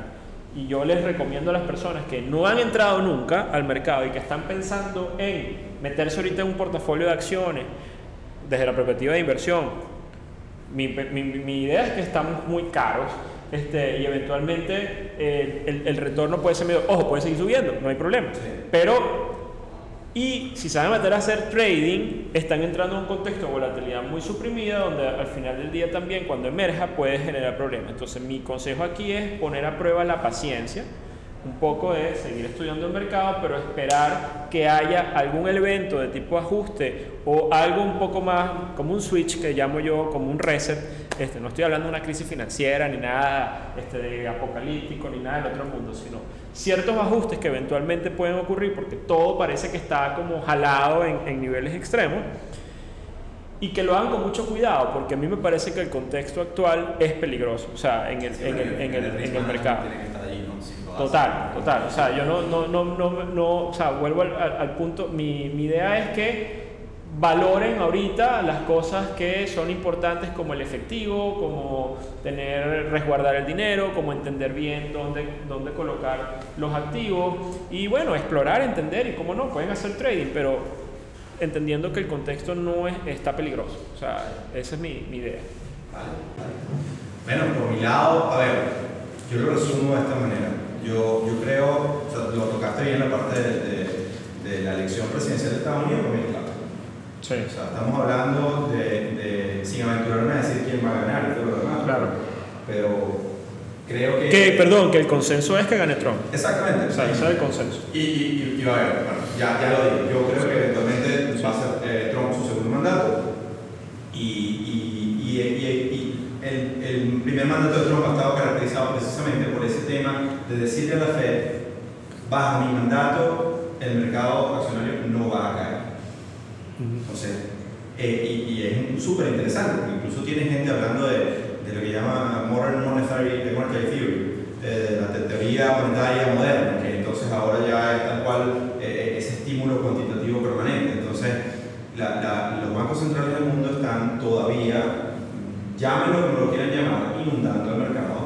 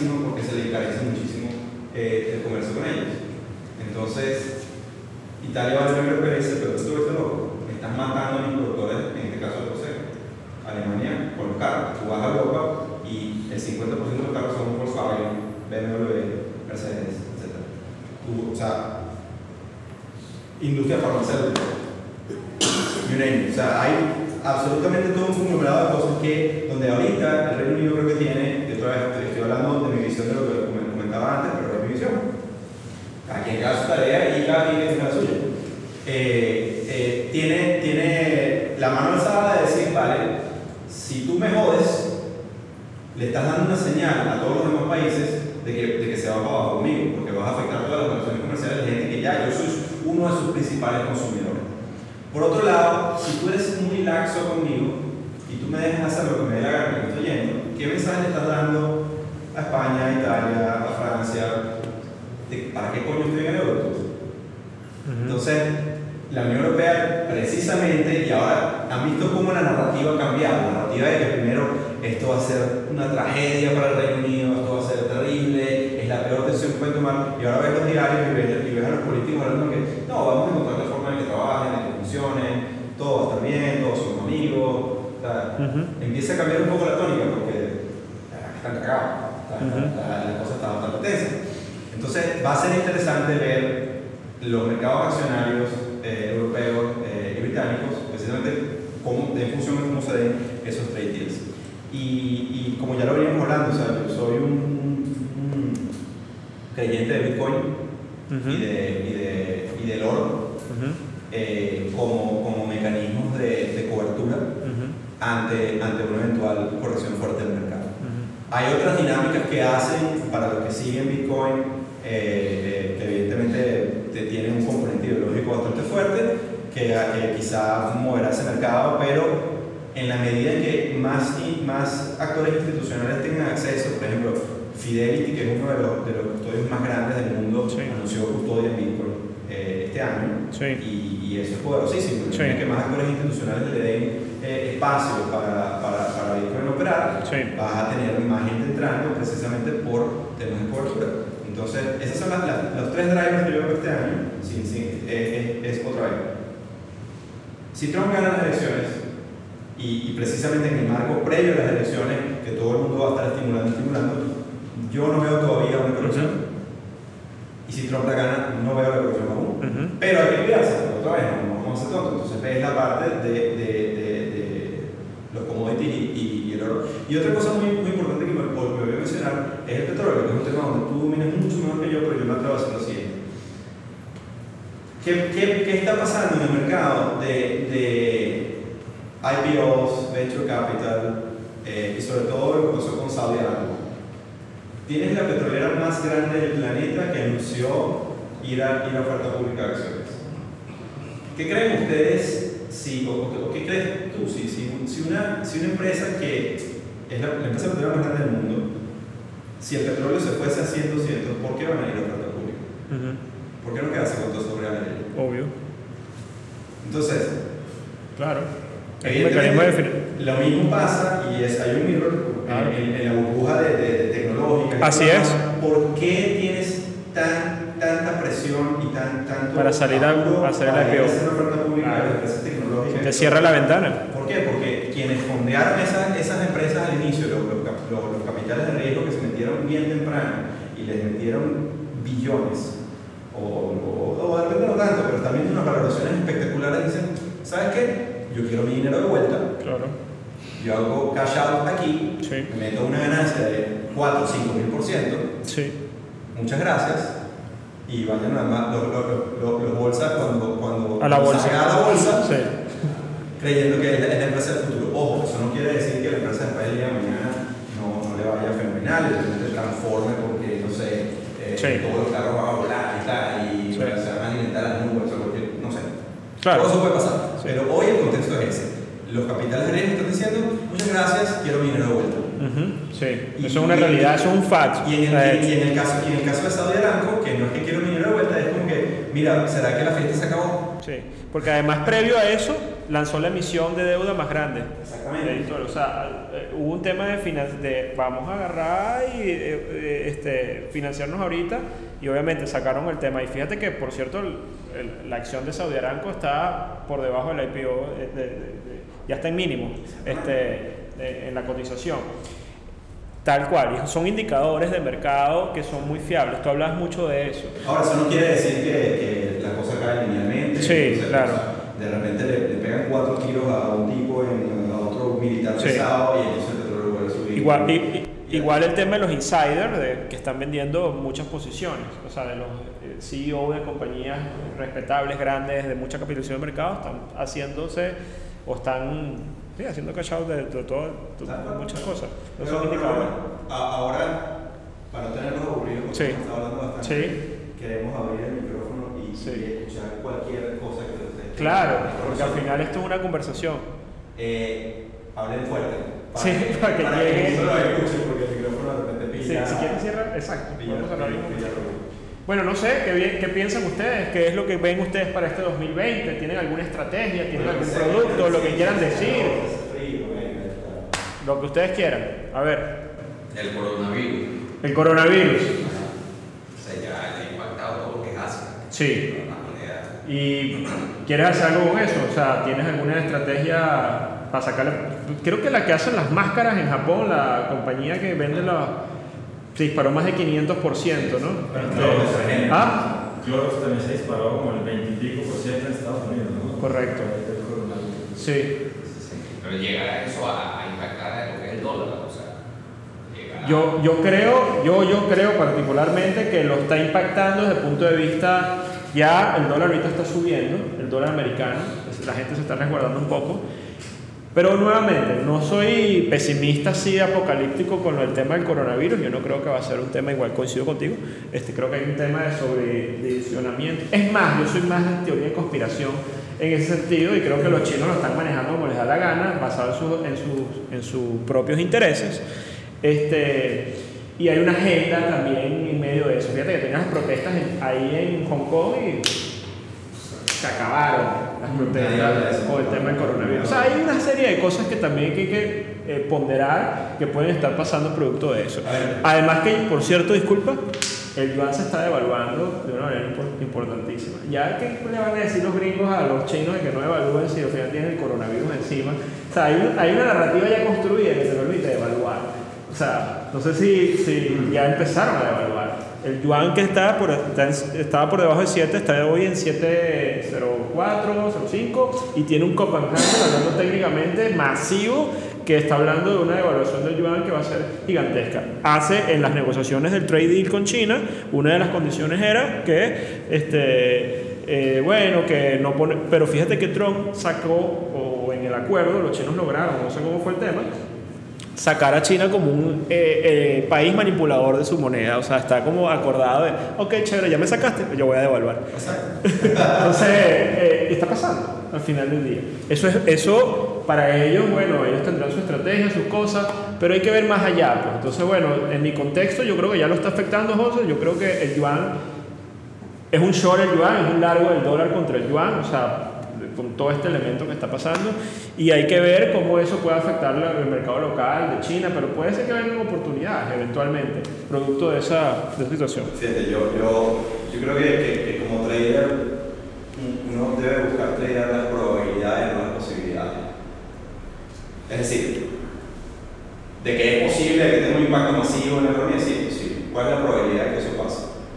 Yo creo que hay un, un sobredimensionamiento, y lo hablamos incluso antes de comenzar la sesión de hoy, que epidemias y virus, mira, van a seguir ocurriendo. Y ciertamente tiene un impacto de corto plazo, sí, pero yo no creo que eso vaya a tener un impacto estructural en, en los mercados como lo, como lo hemos estado viendo. Obviamente, tengo que poner la plata en lo que estoy diciendo y luego que el mercado me diga si tengo la razón o no. Claro, pues. Pero el punto eh, que yo veo es, ah, otra vez, el tema del coronavirus es, un- es una discusión entre posibilidades versus probabilidades. Y, y yo creo que la gente está exagerando las probabilidades. Creo que- porque otra vez hay toda una narrativa y todo un mediatismo que, que no estoy convencido de que a institucional estén comprando de esa manera. Sí, Entonces, yo, yo estoy de acuerdo. Y tanto es así que yo no, yo, yo, yo no tradeo lo- lo- los instrumentos que digamos, o sea, no, no, busco, no busco explotar el impacto de corto plazo del coronavirus, yo prefiero esperar que eso pase, porque sé que, sé, sé que eso va a pasar y, y sé que siempre van a haber otros, y o sea, eh, al menos mi, mi forma yo prefiero estar otra vez desde la, desde, desde la baranda, y, Sí, pero otra vez, una visión muy, muy personal. ¿no? sí.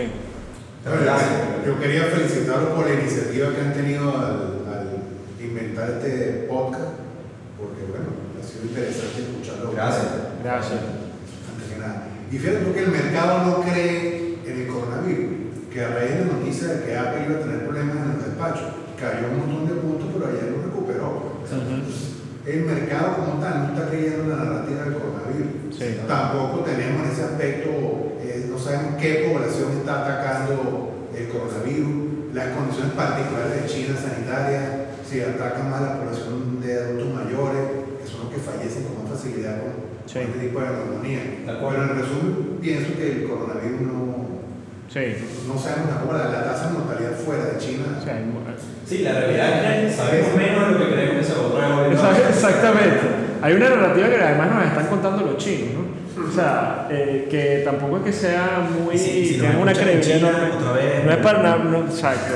Pero bueno, el Partido Comunista Chino, no, no los chinos de nacionalidad china. Claro, que claro. obviamente hay un régimen, y puedo hablar así porque lo- también ocurre en Venezuela, y, ocurre, y, y obviamente la credibilidad es, es- es poca. Pues. Sí, sí, sí. O sea, Yo tengo una pregunta, aunque no tiene nada que ver con todo el coronavirus, que me me pueden explicar qué es esto que llaman los retos. Las Mm. retos. Que no, no entiendo bien, eh, en muchos foros americanos hablan Sí. de, de que la FED alimenta con retos. Sí. ¿De qué se, de qué se trata eso? Un, un, un lo que llaman un, un, un acuerdo de recompra de, de, de firmas, en el repurchase agreement.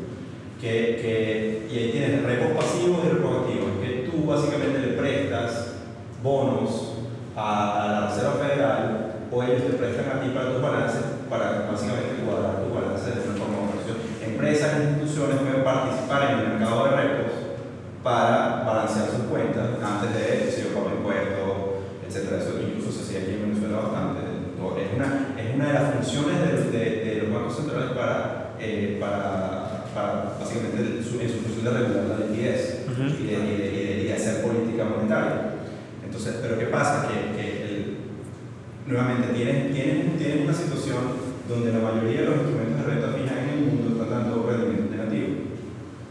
Pero entonces tienes una, una- un posicionamiento súper agresivo en bonos del tesoro también, porque la gente lo está viendo como, como, como un safe haven, como un, un sitio seguro para, eh, decía Raúl Parker, eh, compra bonos y usa diamantes.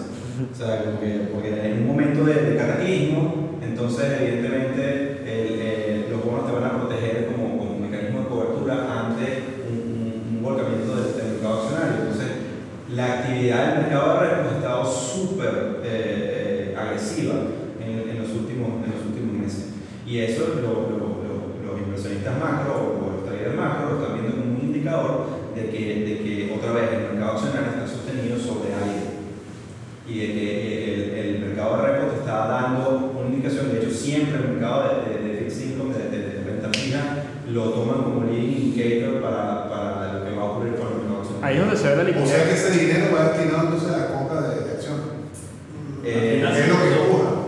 En teoría no, o sea, no es una cosa que es directa, que inyectas dinero y van y compran Apple y compran tal, no, pero hay un mecanismo en los balances que permite de alguna manera crear un oxígeno para que se mantengan posiciones, por ejemplo, si tú tienes, se te cae la liquidez en un banco, en ciertas cosas, los bancos también tienen carteras, tienen posiciones, tendrían que ellos que rebalancear su cartera si no tienen los niveles de liquidez adecuados y esta inyección de repo, por ejemplo, puede hacer que tú mantengas tu posición larga en, en- en- la cartera de acciones porque tus índices están equilibrados sin tener que salir a vender, por, por si te algo. Eh, pero bueno, ese mecanismo es un tema de tesorería compleja, no es tan sencillo lo que está pasando dentro de la Fed.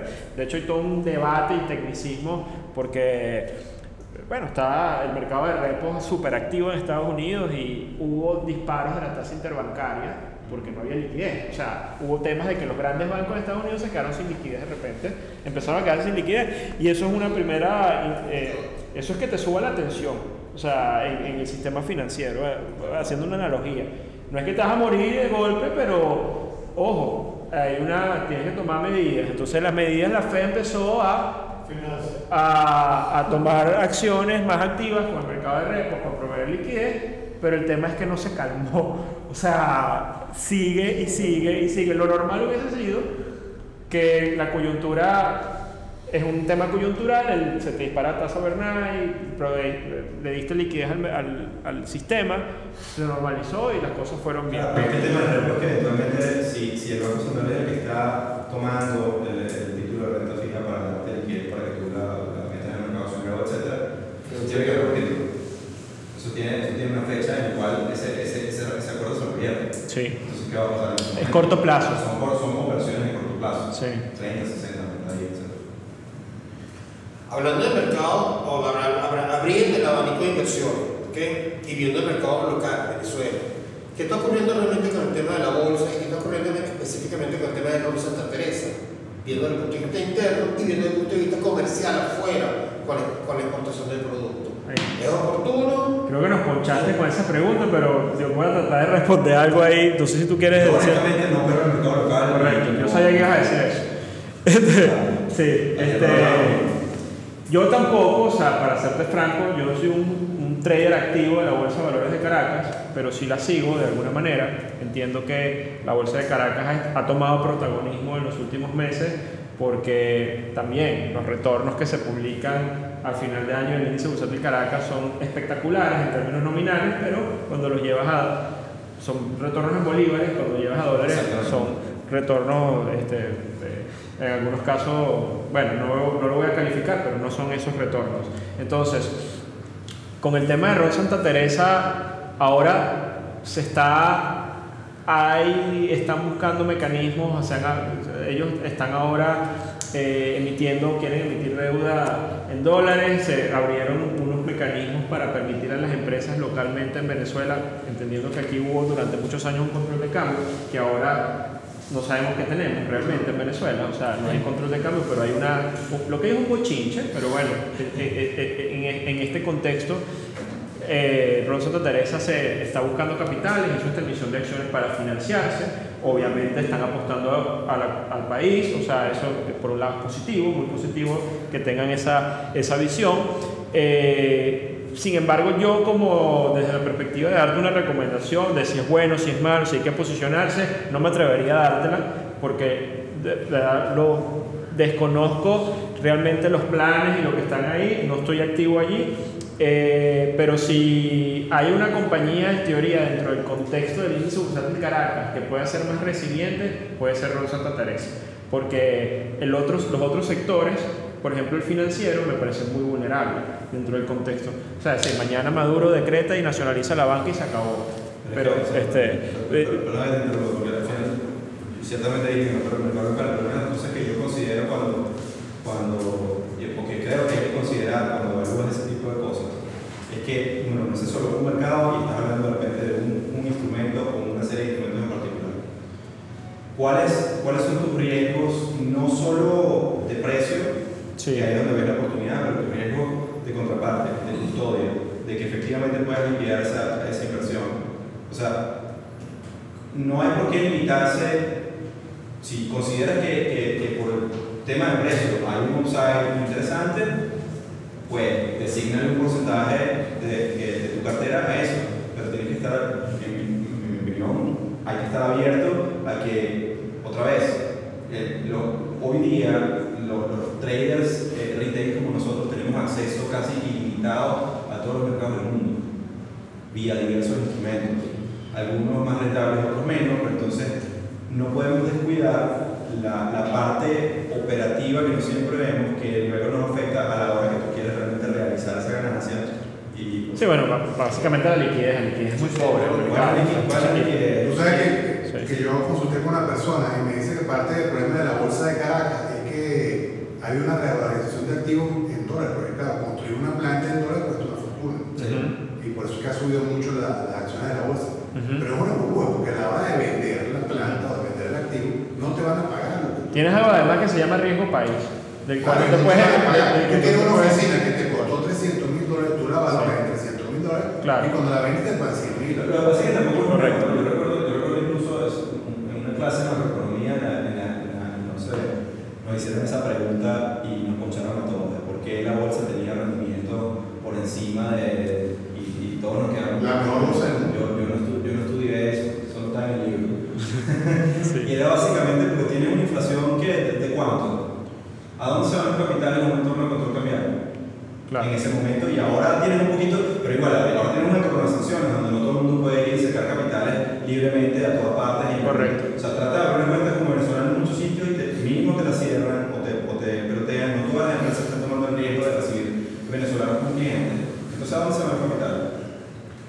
Y en teoría, sí, Al eh, final del día todo precio tiene oferta y demanda. Entonces, cuando tienen una, una, una demanda brutal, porque no tienen a dónde, a dónde meter la plata, pues vas a tener un crecimiento brutal de todos los indicadores. ¿Por qué? Porque la gente está comprando, pues no hay a dónde meterlo. Y la- lo principal que quiero aclarar aquí que la, la relación entre dos mercados, que es el FX y la renta variable, aquí todo el mundo compra dólares. O sea, esa es la demanda primaria de, de los capitales, como sea. Sea. ¿ok? Y eventualmente la gente compraba bienes raíces y también la bolsa de valores. Lo que pasa es que la bolsa de valores ahora es interesante ver si se pricea en dólares, si va a ser un tema. Exactamente. Hay que ver cómo va a ser el tema. Exactamente. Eso no ha pasado todavía, pero eventualmente pudiera ser. Si, si llegases a tener esa situación en la que ahora tienes los activos eh, preciados en dólares dentro de la bolsa y la gente no los puede sacar, pero va a haber exactamente lo mismo, porque entonces ahora la gente va a querer tener no solamente su cuentica en la que puede pagar en dólares a alguien, sino que vas a ver, vas a querer dar un rendimiento a esos dólares de alguna manera. Si no los puedes invertir directamente de tu cuenta en el banco que sea que está haciendo esos dólares afuera, pues lo vas a meter aquí. Y eso quizás es lo que están aprovechando estas empresas para financiar sus operaciones y demás, que tiene todo sentido del mundo, pero yo mm, no, no, como te digo, no veo ese mercado eh, simplemente como un pensamiento abuelo, abuelo de pájaro, como, como no lo veo, pero, pero sí es interesante lo que Y siempre va a ser una apuesta al país, o sea, eventualmente si aquí hay un cambio o, o- o un medio cambio, obviamente va a haber un upside interesante porque, bueno, ahí está, esto, es esto es algo que está, eh, nos tienen amarradas, presos, una serie de cosas que si nos dejan volar un poquito, pues el país, yo soy, soy optimista en ese sentido, no soy optimista en que nos dejen volar, o sea, pero sí soy optimista de que este país tiene todas las condiciones para eventualmente tener un mejor performance del que está teniendo. O sea, pero hay una situación política y todos lo sabemos Que no queremos entrar que no en queremos entrar en ese tema. Este, a ver, Alex. Sí, eh, cambiar un poquito el, Sí. el contexto, este, yo lo veo muy obvio por todo lo que ha ocurrido el año pasado, y como ya ustedes lo mencionan, este, para mí es muy importante el evento de la elección en Estados Unidos, desde el punto de vista de oportunidades que se puedan aprovechar. Sí. Sobre todo, este, yo, yo creo que Trump este, está creando una burbuja alrededor de, de su candidatura, en el sentido de mantener los mercados inflados. Y mientras él sea presidente, eso va a continuar. Entonces, yo creo que ese, ese, ese- puede ser perfectamente una oportunidad que se puede explorar, mantenerse largo en ese mercado. Todavía hay elementos técnicos que lo, que lo sostienen, la tendencia se ha mantenido. desde el punto de vista de, de los retrocesos que han habido siempre han sido ocasionados por noticias, aunque yo sí veo que hay elementos estructurales que tú has eh, mencionado, eh, Alberto, importantísimos que nos dan una idea de que es un contexto inédito desde el punto de vista económico y de, de- de los distintos actores que están trabajando en el mercado. No, no hay todavía señales de que ese mercado se desinfle. Claro. Este, y eh, yo creo que se puede continuar pensando que cualquier este retroceso que ocurra puede ser una oportunidad para entrar y aprovechar cierta volatilidad, que es lo que ha ocurrido. Son- Han ocurrido retrocesos que luego se recuperan y casi siempre con eventos noticiosos. este, es decir, está muy, muy alado a las noticias que genera el mismo gobierno, está muy alado a la red social que, que- que Trump mantiene, Sí. Twitter. Sí. Este, y, y los eventos, digamos, el año pasado se crearon muchas expectativas alrededor de la guerra comercial con China y a final de año ya estamos hablando de un acuerdo que se estaba fraguando, este, los primeros pasos, los primeros, este, eh, digamos, entendidos. Entonces no creo que ese- ese- esa vaya a ser de nuevo este, eh, una razón para pensar que puede haber una caída. Este, y Sí, al menos todo apunte. Tal vez un black swan sería que Trump no se mantenga, este, y eso sí puede ocasionar un efecto del mercado. Este, yo diría adverso, este, pero en este momento creo que él está generando un gran sesgo al alza en ese, en ese mercado, aunque estructuralmente tengamos razones para pensar que no es sostenible por mucho tiempo. Es decir, ellos van a seguir inyectando liquidez al mercado lo más que puedan para mantener la promesa de que ese mercado no se va a, a corregir, no va a corregir mientras Trump se mantenga como presidente. Sí, Gracias. gracias, Alex. ¿Consideran ustedes que el SPX, el Nasdaq y Tesla son una parábola? Y menciono el caso de Tesla porque lo que ha hecho Tesla tiene más capitalización de mercado que General Motors, que Ford, que, que, que Macy's, ¿no? O sea, una cosa insólita. Entonces, si es, si es considerado por ustedes una parábola, Bueno, pero ahí eh, yo, yo creo que Tesla, a nivel técnico nada más hablando, más allá de las valoraciones, que está clarísimo que puede estar inflado todo esto, mira, uno de los elementos más complicados de operar son las, las burbujas o los, los movimientos extremos del mercado, ya sea parábolas o sea sobrecompra extrema. Son complicadísimos porque por un lado te dan una señal de algo, pero al mismo tiempo ellos ocurren en el calor de un sentimiento extremo. En el caso de Tesla, por ejemplo, este señor Elon Musk, todo esto, ya ha habido como un... ex- eh, Tesla era la acción más shorteada del mercado durante un tiempo, durante mucho tiempo, ¿ok? Y reventó obviamente a, a todos los, los que estaban shorteando. Pero también se hizo muy mediático y al final ya hay gente, por ejemplo, vi un señor en Twitter que estaba contando que llegó a su casa y entonces el hijo le decía, papá, ¿por qué no compramos acciones en la bolsa? Tal, sí, ¿qué acción quieres comprar? Tesla. O sea, y eh, ya como que hasta los... Bueno, obviamente es muy... El, tipo hace cohetes espaciales, los carros son espectaculares, las naves, todo parece naves, hay toda una, toda una narrativa que el tipo es Iron Man, pues, o sea, tal cual de la película. El hombre, eh, exacto, eh, quiere ir a Marte, o sea, entonces, bueno, fue muy fácil, en mi opinión, que también se genere alrededor de Tesla un sentimiento que está generándose ahí. Hay gente que odia a Elon Musk, pero hay gente que allá es un culto, ya es un tema este, tal. Y todo eso genera una, puede tener unos impactos en los precios, eh, digamos, efectos manada, una serie de cosas que pueden empezar a ocurrir que generan esas distorsiones. Mi opinión es, ahorita con Tesla yo ni la toco, tal cual como está. O sea, si no entraste antes, si no tuviste una visión de estar largo lo que sea, en este contexto donde ya es evidente que, no, que está haciendo un comportamiento anormal, anormal porque está, está a desviaciones estándar de lo que es normalmente el movimiento de un activo, yo no hago nada, ni siquiera intentar shortearla, ¿ok?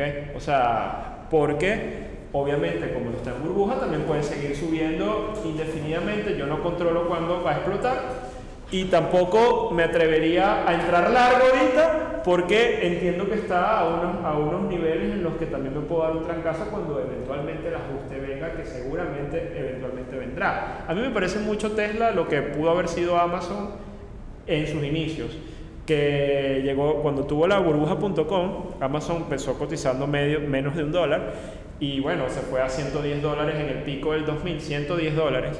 Y después que explotó la burbuja .com se fue a 5 dólares. O sea, Amazon de estar en 110 dólares se fue a 5 dólares. No quebró la compañía, siguió Jeff Bezos generando valor. Obviamente estaba inflada, pero era una buena compañía. Entonces, puede pasar algo similar en Tesla, no lo sé, pero puede ser que haya valor, que haya una buena compañía que está hiperinflada, que necesita un ajuste. Y si tienes la paciencia, eventualmente pudiera llegar una oportunidad de compra más adelante. Pero ahorita yo no la veo. O sea, y de hecho ni siquiera diría hay que chortearla con furia porque tampoco, también entiendo que hay un sentimiento de gente alrededor de esa compañía que puede hacer que el upside todavía continúe. Esa es mi humilde opinión en Tesla. Con respecto al S&P y a los otros mercados, bueno, ya tú, ya tú sabes lo que me pasó en el 2019, yo sí los veo inflados, no se han explotado, no han corregido, como dice Alex, técnicamente están arriba de todas las medias móviles, está en una tendencia alcista, que están sobrecomprados si no están, las valoraciones están solamente más bajas, o sea, el mercado todavía está más caro que en el 29, pero un poquito más barato de lo que estuvo en el 2000, o sea, pero estás en ese rango donde al final él puede seguir subiendo si quiere, o sea, porque al final el mercado hace eso. Entonces yo también con el S&P estoy wait and see, ni estoy entrando largo sí, y tampoco estoy activamente shorteándolo, sino que estoy yendo a otros activos donde la visión está más clara para mí como trader. Entonces yo estoy viendo más claro el oro, estoy viendo más claro algunas monedas, estoy viendo más claro lo que pasa con el dólar, tengo más convicción. Y el S&P lo estoy trabajando con cuidado, ahorita mismo. A ver, solo un comentario. O sea, Tesla es solo una acción, hay sí. 700.000, más acciones. Y cuando, cuando tú tienes tanto ruido respecto a una sola, yo creo que le hace a uno desafortunadamente perder el foco de lo que está pasando en el mercado. Eh, sí. Y típicamente cuando todo el mundo está hablando de eso, ya es demasiado tarde. Entonces, yo particularmente a mí no me gusta. Pero tanto no me gusta que no me importa lo que pase con para arriba. El mercado es sumamente grande, entonces, otra vez, fijarse en una, cuando estamos hablando, esa es la oportunidad, no, o sea, hay tan, tantas oportunidades tan diversas, cosas que te pueden dar incluso mejor performance con menos riesgo, porque esa es otra cosa que hay que, que, hay que evaluar. Incluso si, si, si te posicionas bien en Tesla y, te va bien, estás adquiriendo un riesgo por la volatilidad de, ese instrumento eh, claro, que si lo comparas con otro instrumento que te puede dar de repente un poquito menos, pero estás arriesgando muchísimo menos, tu, tu, tu sharp ratio en el segundo es mejor que en el primero. ¿Por qué? Porque estás haciendo, estás arriesgando menos para obtener un mejor retorno. O considerar incluso un poquito menor, pero la relación riesgo-retorno es mucho mejor en, otros instrumentos. Entonces, yo trato, ojo, como esto no es que me vino de sabiduría divina y tal, o sea, no es que también muchas veces puse a perseguir a, como Carroll, a perseguir carros. Ya se fue. ya está. Hay que ver qué otra cosa hay por allí, ¿no? Pero es otra vez muy, muy, muy personal. Bueno, agarrando un poco los comentarios de y de Santi de todo, hay una cosa que hay que tener en cuenta y viendo un poco la perspectiva de lo que ocurrió en 2018-2019, y analizando un poco 2018, creo que la subida de las tasas fue muy rápido, muy duro y eso generó una misalocation muy fuerte en el último trimestre, en la, la bolsa terminaron 20 puntos abajo. Sí. Entonces, eso, eso todavía está muy fresco y el mercado mm, pareciera que lo está tomando como, como cualquier cosa. El año pasado el rebote que hubo fue básicamente porque, porque Powell dijo, mira, no, se echó para atrás, mira, vamos ahora a bajar las tasas, algo inédito. Y precisamente no había inflación cuando subía. No hay inflación, es algo inédito en la historia eh, de, de política monetaria. Este, no sé cómo fue que lo llamó, reverse, no sé qué broma. Sí. El tema Para atrás, pero de, para meter el freno de mano y para reverso, para atrás con todo. Sí, no, que las condiciones y lo que tú hablabas, Sí. del, del mandato de la Fed en realidad es tener empleo y controlar la inflación. Sí. Pero ahora está tomando, si tú ves estas minutas, eh, toma circunstancias internacionales, comercio, que al final del día te poner, o sea, si, si, si ves microscópicamente, el PIB estadounidense depende nada más 10% del comercio internacional. Entonces, es una economía que realmente sigue muy integrada para ellos y Ujú. pueden mitigar los efectos del comercio internacional. Pero bueno, lo que yo veo muy challenging, muy, muy retador este año es ese tema de cómo leer y cómo ver a la Fed ante un ambiente de crecimiento económico, el lenguaje que utilicen y, y cómo la elección de Trump puede eh, mantener la burbuja por los próximos tres años. Sí. Porque ya están hablando, Trump mandó una, bueno, ya ha mandado varias personas para para cambiar a Powell, pero la última es una, se llama Judy Shepard, eh, no sé si saben. Super dovish, así de esa. No, bro, es, es un- es- no es institucional, porque Powell es un trabajo republicano, pero institucional. Esta, esta señora es completamente, eh, critica la fe, eh, está de acuerdo, o sea, pareciera que, pareciera que lo que Trump quiere es colocar a alguien de su brazo para que ejecute a su El millardito. No, es Exactamente, exactamente. Entonces, eh, ese- o sea, esa, esa nominación o esta posible nominación de, de este oficial de la FED es algo que, que el mercado lo está subvalorando y hay Sí. que tenerle, creo que mucha atención, porque realmente los últimos dos o tres años la fiesta o, o la- Sí. o lo negativo que ha sucedido viene por. Quizás esa es la narrativa o eso es lo que el mercado está empezando a apreciar en cosas como el Bitcoin, el oro y estas cosas, que es básicamente el posible frac- o descontrol de los mecanismos de dinero fiat, este, en este caso de la Fed, que pueda haber producto de, bueno, de, ese, de, de pérdida de credibilidad más adelante en- por, por, los, por los excesos y por qué sé yo lo que pueda terminar pasando. Pero puede venir ahí. Eso no significa que las acciones tengan que caer ni nada de eso, pero puede ya el oro estar contando esa historia, o eh, las mismas cripto pueden estar contando algo de esa historia.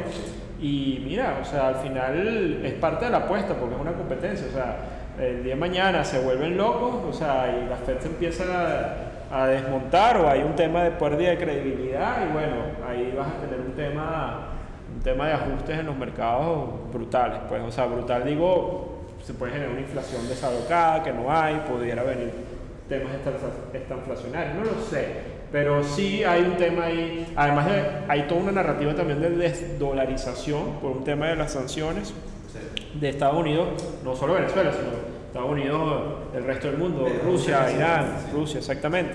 Entonces, ah, bueno, ellos juegan también, ellos tienen un, una- eh, un plan y una manera de también de entender la dinámica económica con- y tienen su, su, su, digamos, sus mecanismos Y ahí, por eso, uno no puede exclusivamente siempre pensar que, que Estados Unidos va- siempre va a estar bien, o sea, también puede ser vulnerable eventualmente por los efectos de, o al revés, puede ser súper resiliente y continuar. O sea, los riesgos están ahí, pero eso que dices de la Fed, por eso es que Powell yo creo que él ha tenido como que súper desafiante el tema, porque como Trump le habla directamente, lo pone en Twitter y además ya, es el, ya prácticamente es casi que culpable de todo lo que vaya a pasar en el mercado, esa barajita ya Trump la tiene. Por eso es que aquí yo pongo, les pongo una, les agrego un elemento adicional dentro de la visión que pueden tener todos. Yo comparto la idea de que yo creo que Trump va a ganar. O sea, estoy dentro de ese consensus view y creo que también la idea es,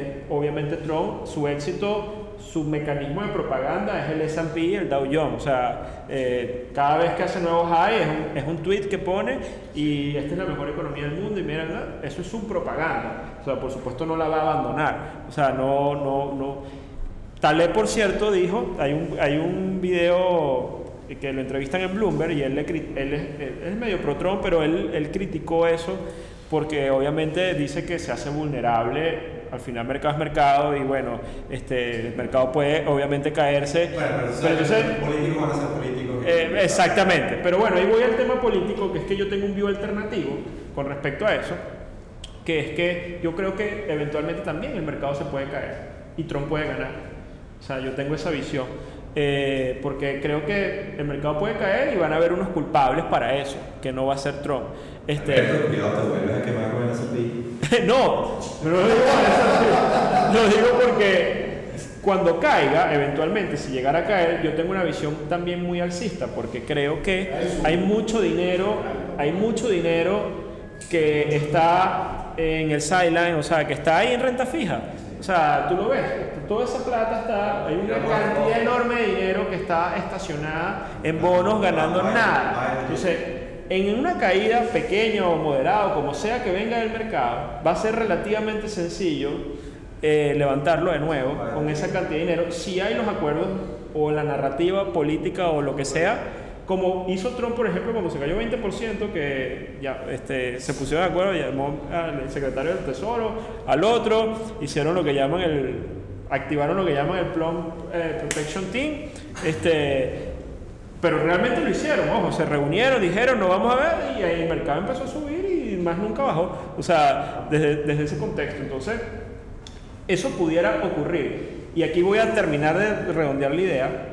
Hay un efecto político que pudiera explotar Trump, que nosotros no hemos vivido, no me voy a meter con política aquí, pero ya lo vivimos en Venezuela, en cierta medida, que es que no es lo mismo si el S&P, ojo, el S&P está arriba y puede continuar estando arriba y puede llegar a las elecciones estando ahí subiendo de aquí en adelante 10% más, por ejemplo, o 5% más. Cada vez, cada vez la perspectiva es que le va a costar a ganar, ganar unos puntos adicionales por temas de valoración.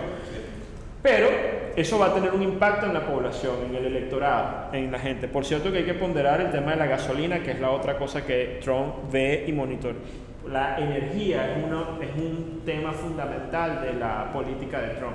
De hecho, era la publicidad que estaba en la Casa Blanca en, cuando el mandato, que es producir, producir petróleo, tener, garantizar eh, soberanía energética, aunque lo usen aquí, pero eso es lo que él- es la narrativa de él, este, que no depender de terceros. eh, la- fuck you, lo, lo PEP, o sea, que no nos jodan, nosotros tenemos nuestro control de nuestros recursos. Y eso lo han venido haciendo y lo han hecho bien. Y bueno, está la producción en máximos históricos y la energía está controlada de alguna manera. Y ustedes ven que Trump, cuando hay un tema geopolítico, que hubo el tema con Irán, que la gente decía guerra, tercera guerra mundial, al final se aplacó. Salió, no, ¿saben qué? Bueno, matamos al tipo, pero. No, queremos, no queremos un conflicto, no, queremos, no quieren que el petróleo se dispare tampoco, porque no quieren el precio de energía de la gasolina demasiado cara en un año electoral. Eso no lo va a querer Trump. Pueden estar seguros que eso no lo quiere porque está estudiadísimo que el impacto en el electorado en Estados Unidos es mucho más poderoso lo que gastan por el tema de la gasolina eh, digamos, lo que le duele el bolsillo que hasta la misma reducción de impuestos que pueden tener en, en- un mismo tema. Entonces, ya cerrando, es un punto y el otro punto es que si se llegara a caer el mercado, claro, tendría que ser por lo menos haber un rango como de cuatro meses antes de la elección para poderlo volver a subir. Este, porque si, claro, si pasa el mes de la elección o dos meses antes, ahí hay un riesgo enorme. Pero si se te cae el mercado ahora y seis meses antes de la elección, con ese poco de dinero, al final Trump va a culpar a Powell, va a decir, miren, se cayó el mercado porque este tipo no hizo esto, porque, o porque Sanders, porque el electorado quiere al socialista o lo que sea, y nosotros venimos y salvamos y al final el mercado cierra 2% más arriba de donde está hoy, pero viene desde un drawdown eso tiene un impacto muy poderoso en el electorado como que, bueno, salvaste el mercado. O sea, que también tiene, que tiene. Hay que, hay que entender eso. O sea, de que... política a decir, pero otra vez, volvemos Sí. a la narrativa. Exactamente. Las acciones inmediatas que Sí. no dicen eso, pero puede ser. Sí. Eh, Creo que that's it. Yo quiero darles las gracias otra vez por, por haber participado y, y esto, de hecho, súper interesante porque es un abreboca La segunda temporada no va a ser solamente Alberto y yo hablando, Sí. sino que tendremos invitados tal cual como ustedes. Sí. Y, y cualquiera de ustedes que quiera participar es bienvenido. Se conectan con nosotros a través de la app y es, ah, es exactamente esto mismo. Las visiones, las experiencias para que otras personas puedan eh, sentirse identificados y puedan expandir el conocimiento y, y crear esta gran comunidad Yo voy, a, yo voy a hacer algo con tu permiso, a comprometer de una vez a, a Alex, a Alexander, que lo queremos entrevistar en, la, en el podcast para Y que él también, pero Sí, de una vez te sí, comprometo para el próximo, sí, el- sí. el- el- vas a ser nuestro entrevistado en el primer episodio de la segunda temporada y obviamente lo que queremos es ya después en esto, como, di- di- como dice Eduardo, ya nosotros hemos hablado mucho de nosotros, este, es, con- es conocer sus historias este, y, y este es su, bueno, este, este podcast de ustedes, o sea, y esta conversación que siempre le llamamos Eduardo y yo, son bienvenidos, pues, o sea, y de verdad nuevamente, eh, lo que él acaba de decir, gracias por tomarse el tiempo esta mañana. Gracias.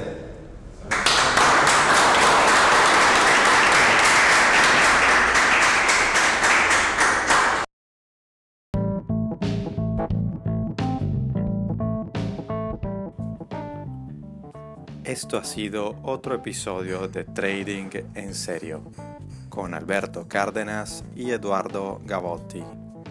Síguenos en Twitter, arroba.